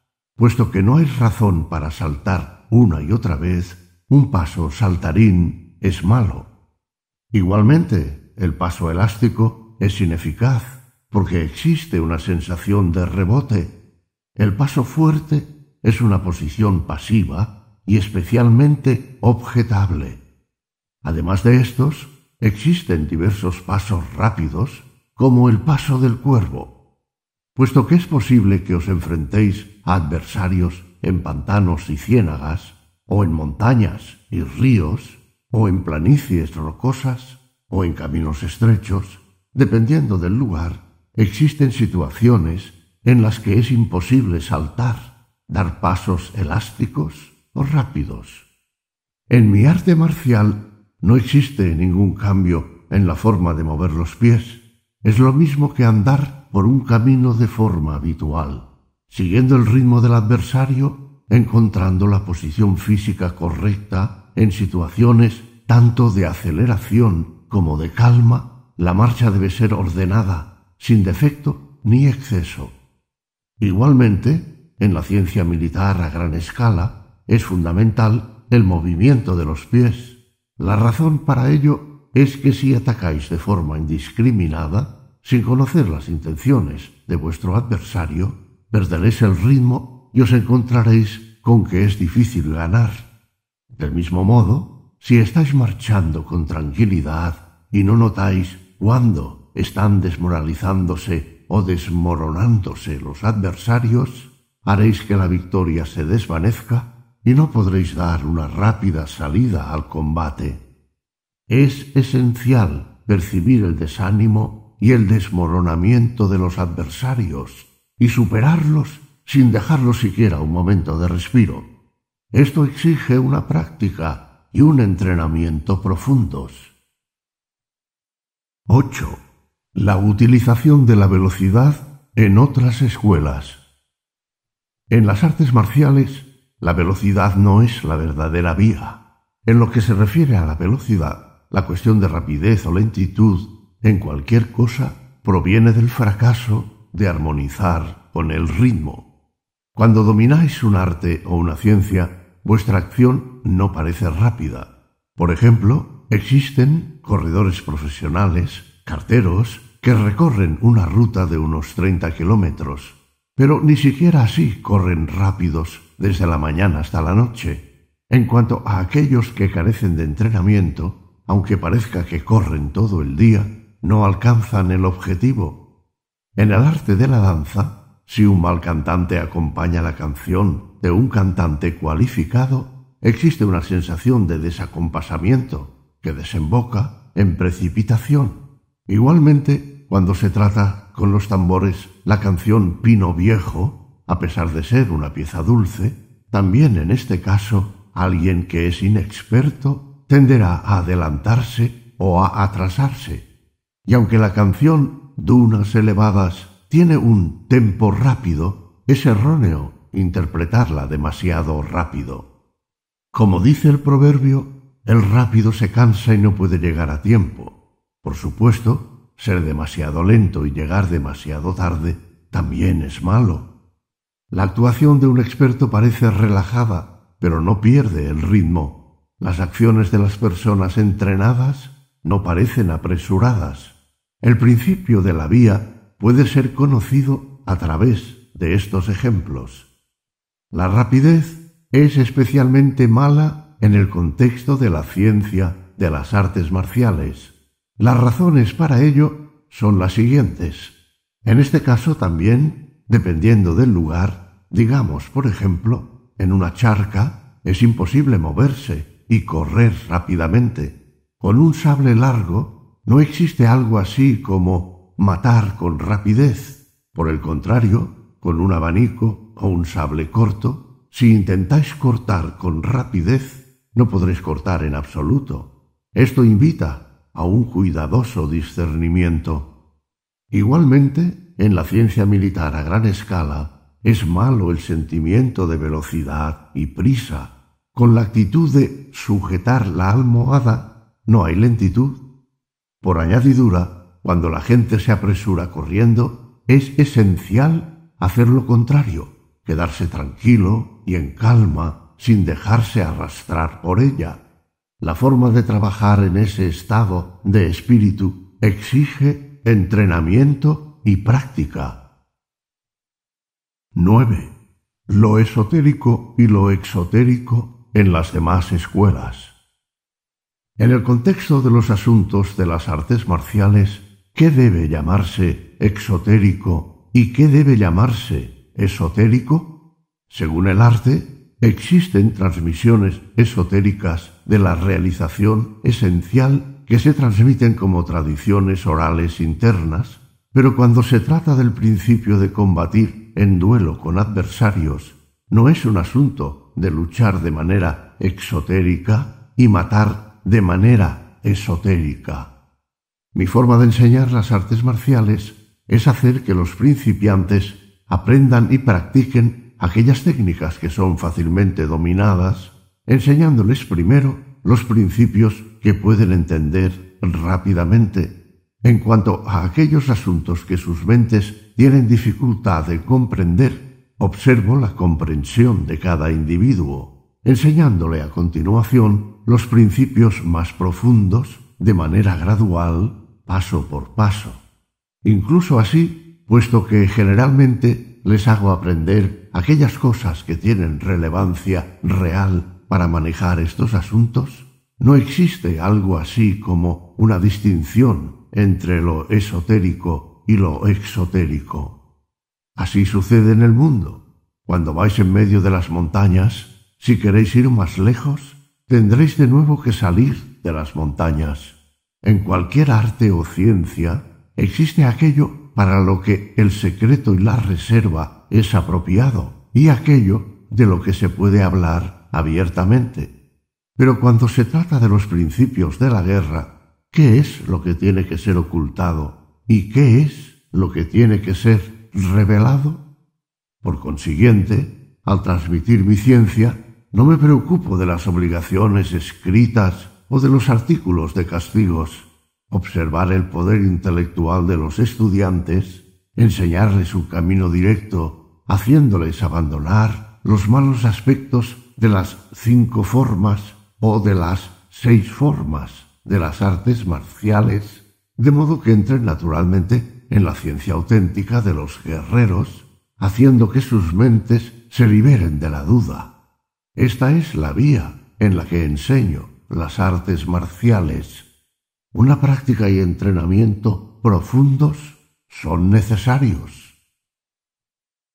Epílogo. En las nueve secciones precedentes sobre las artes marciales de las demás escuelas, de las que he escrito sus principios generales, en este manuscrito del viento, aunque es imprescindible escribir claramente sobre cada escuela, desde la iniciación hasta la tradición interna, no doy importancia a escribir los nombres de qué secreto concreto de qué escuela particular me estoy refiriendo.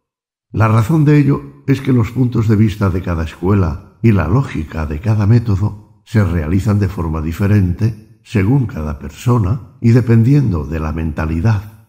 Así, incluso en la misma escuela existen ligeras diferencias de comprensión. Por tanto, pensando en la posteridad, no he mencionado las escuelas concretas a las que me refiero. Habiendo dividido las grandes líneas de las demás escuelas en nueve categorías, cuando miramos desde el punto de vista de la vía correcta para el mundo, desde el punto de vista de la razón humana honesta, los asuntos como las preferencias por los sables muy largos o muy cortos, las preferencias por la fuerza o por la forma de empuñar, o la preocupación por la fiereza y la finura, son guías desviadas. Así pues, aunque no revelemos como tradición interna o de iniciación de otras escuelas, todo el mundo debe saber sobre ellas. En mi escuela no existe una distinción entre la tradición de iniciación y la interna en lo que concierne al sable largo. No existe algo así como la posición de guardia definitiva. Se trata sólo de comprender sus cualidades efectivas en vuestro corazón y en vuestro espíritu. Esto es lo esencial del arte marcial. Quinta parte. El manuscrito del vacío. Al escribir sobre la ciencia de las artes marciales de la escuela de los dos sables en el manuscrito del vacío, el significado de vacío consiste en que existe el reino en el que nada existe o no puede ser conocido, o se ve como vacío. Por supuesto, el vacío no existe. Se conoce de la no existencia cuando se sabe que la existencia es vacío.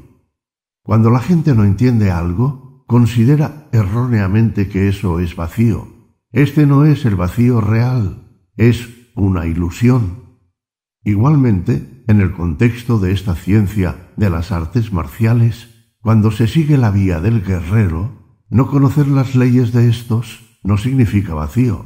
Al estar confuso, puede uno llamarle un estado de vacío desesperado, pero esto no es vacío real. Los guerreros aprenden con precisión la ciencia militar y continúan practicando diligentemente las técnicas de las artes marciales.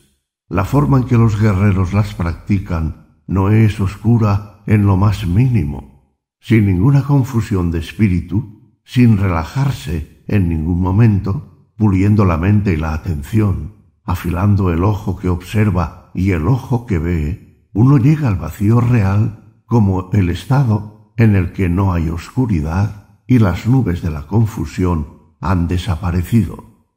Mientras que no conocen la auténtica vía, ya sea en el budismo o en los asuntos mundanos, todo el mundo piensa que su camino es seguro y es algo bueno, pero desde el punto de vista de la vía correcta del espíritu, comparada con las pautas sociales generales, la gente se aparta de la verdadera vía por desviaciones personales de su mente y por desviaciones individuales de su visión. Conociendo esta mentalidad, pronunciando esencialmente palabras honradas, tomando el espíritu real como la vía, practicando las artes marciales en el sentido más amplio, pensando correcta, clara y comprensivamente, y tomando el vacío como vía, podéis ver la vía como vacío. En el vacío hay bien, pero no hay mal. La sabiduría existe, la lógica existe, la mente está vacía. Miyamoto Musashi, 12 de mayo de 1645. Fin. ¿Has escuchado? El libro de los cinco anillos de Miyamoto Musashi, una producción de Ama Audiolibros. Si quieres estar al día de todas nuestras novedades, suscríbete a nuestro canal de YouTube Ama Audiolibros y recuerda marcar la campana de notificaciones. Queremos agradecer a todos nuestros suscriptores y oyentes su colaboración con cada una de sus escuchas. Damos especialmente las gracias a las personas que colaboran con Ama Audiolibros a través de Patreon y PayPal y os mostramos sus nombres en la imagen del vídeo.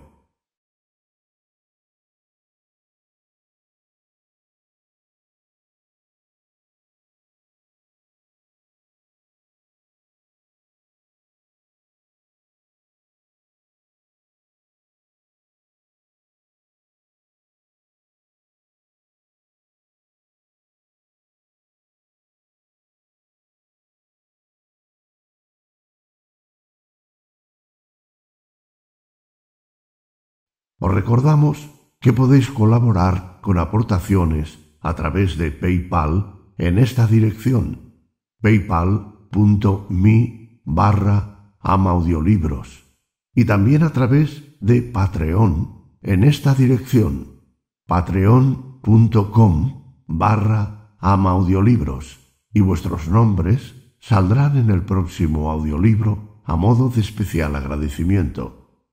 Hasta muy pronto.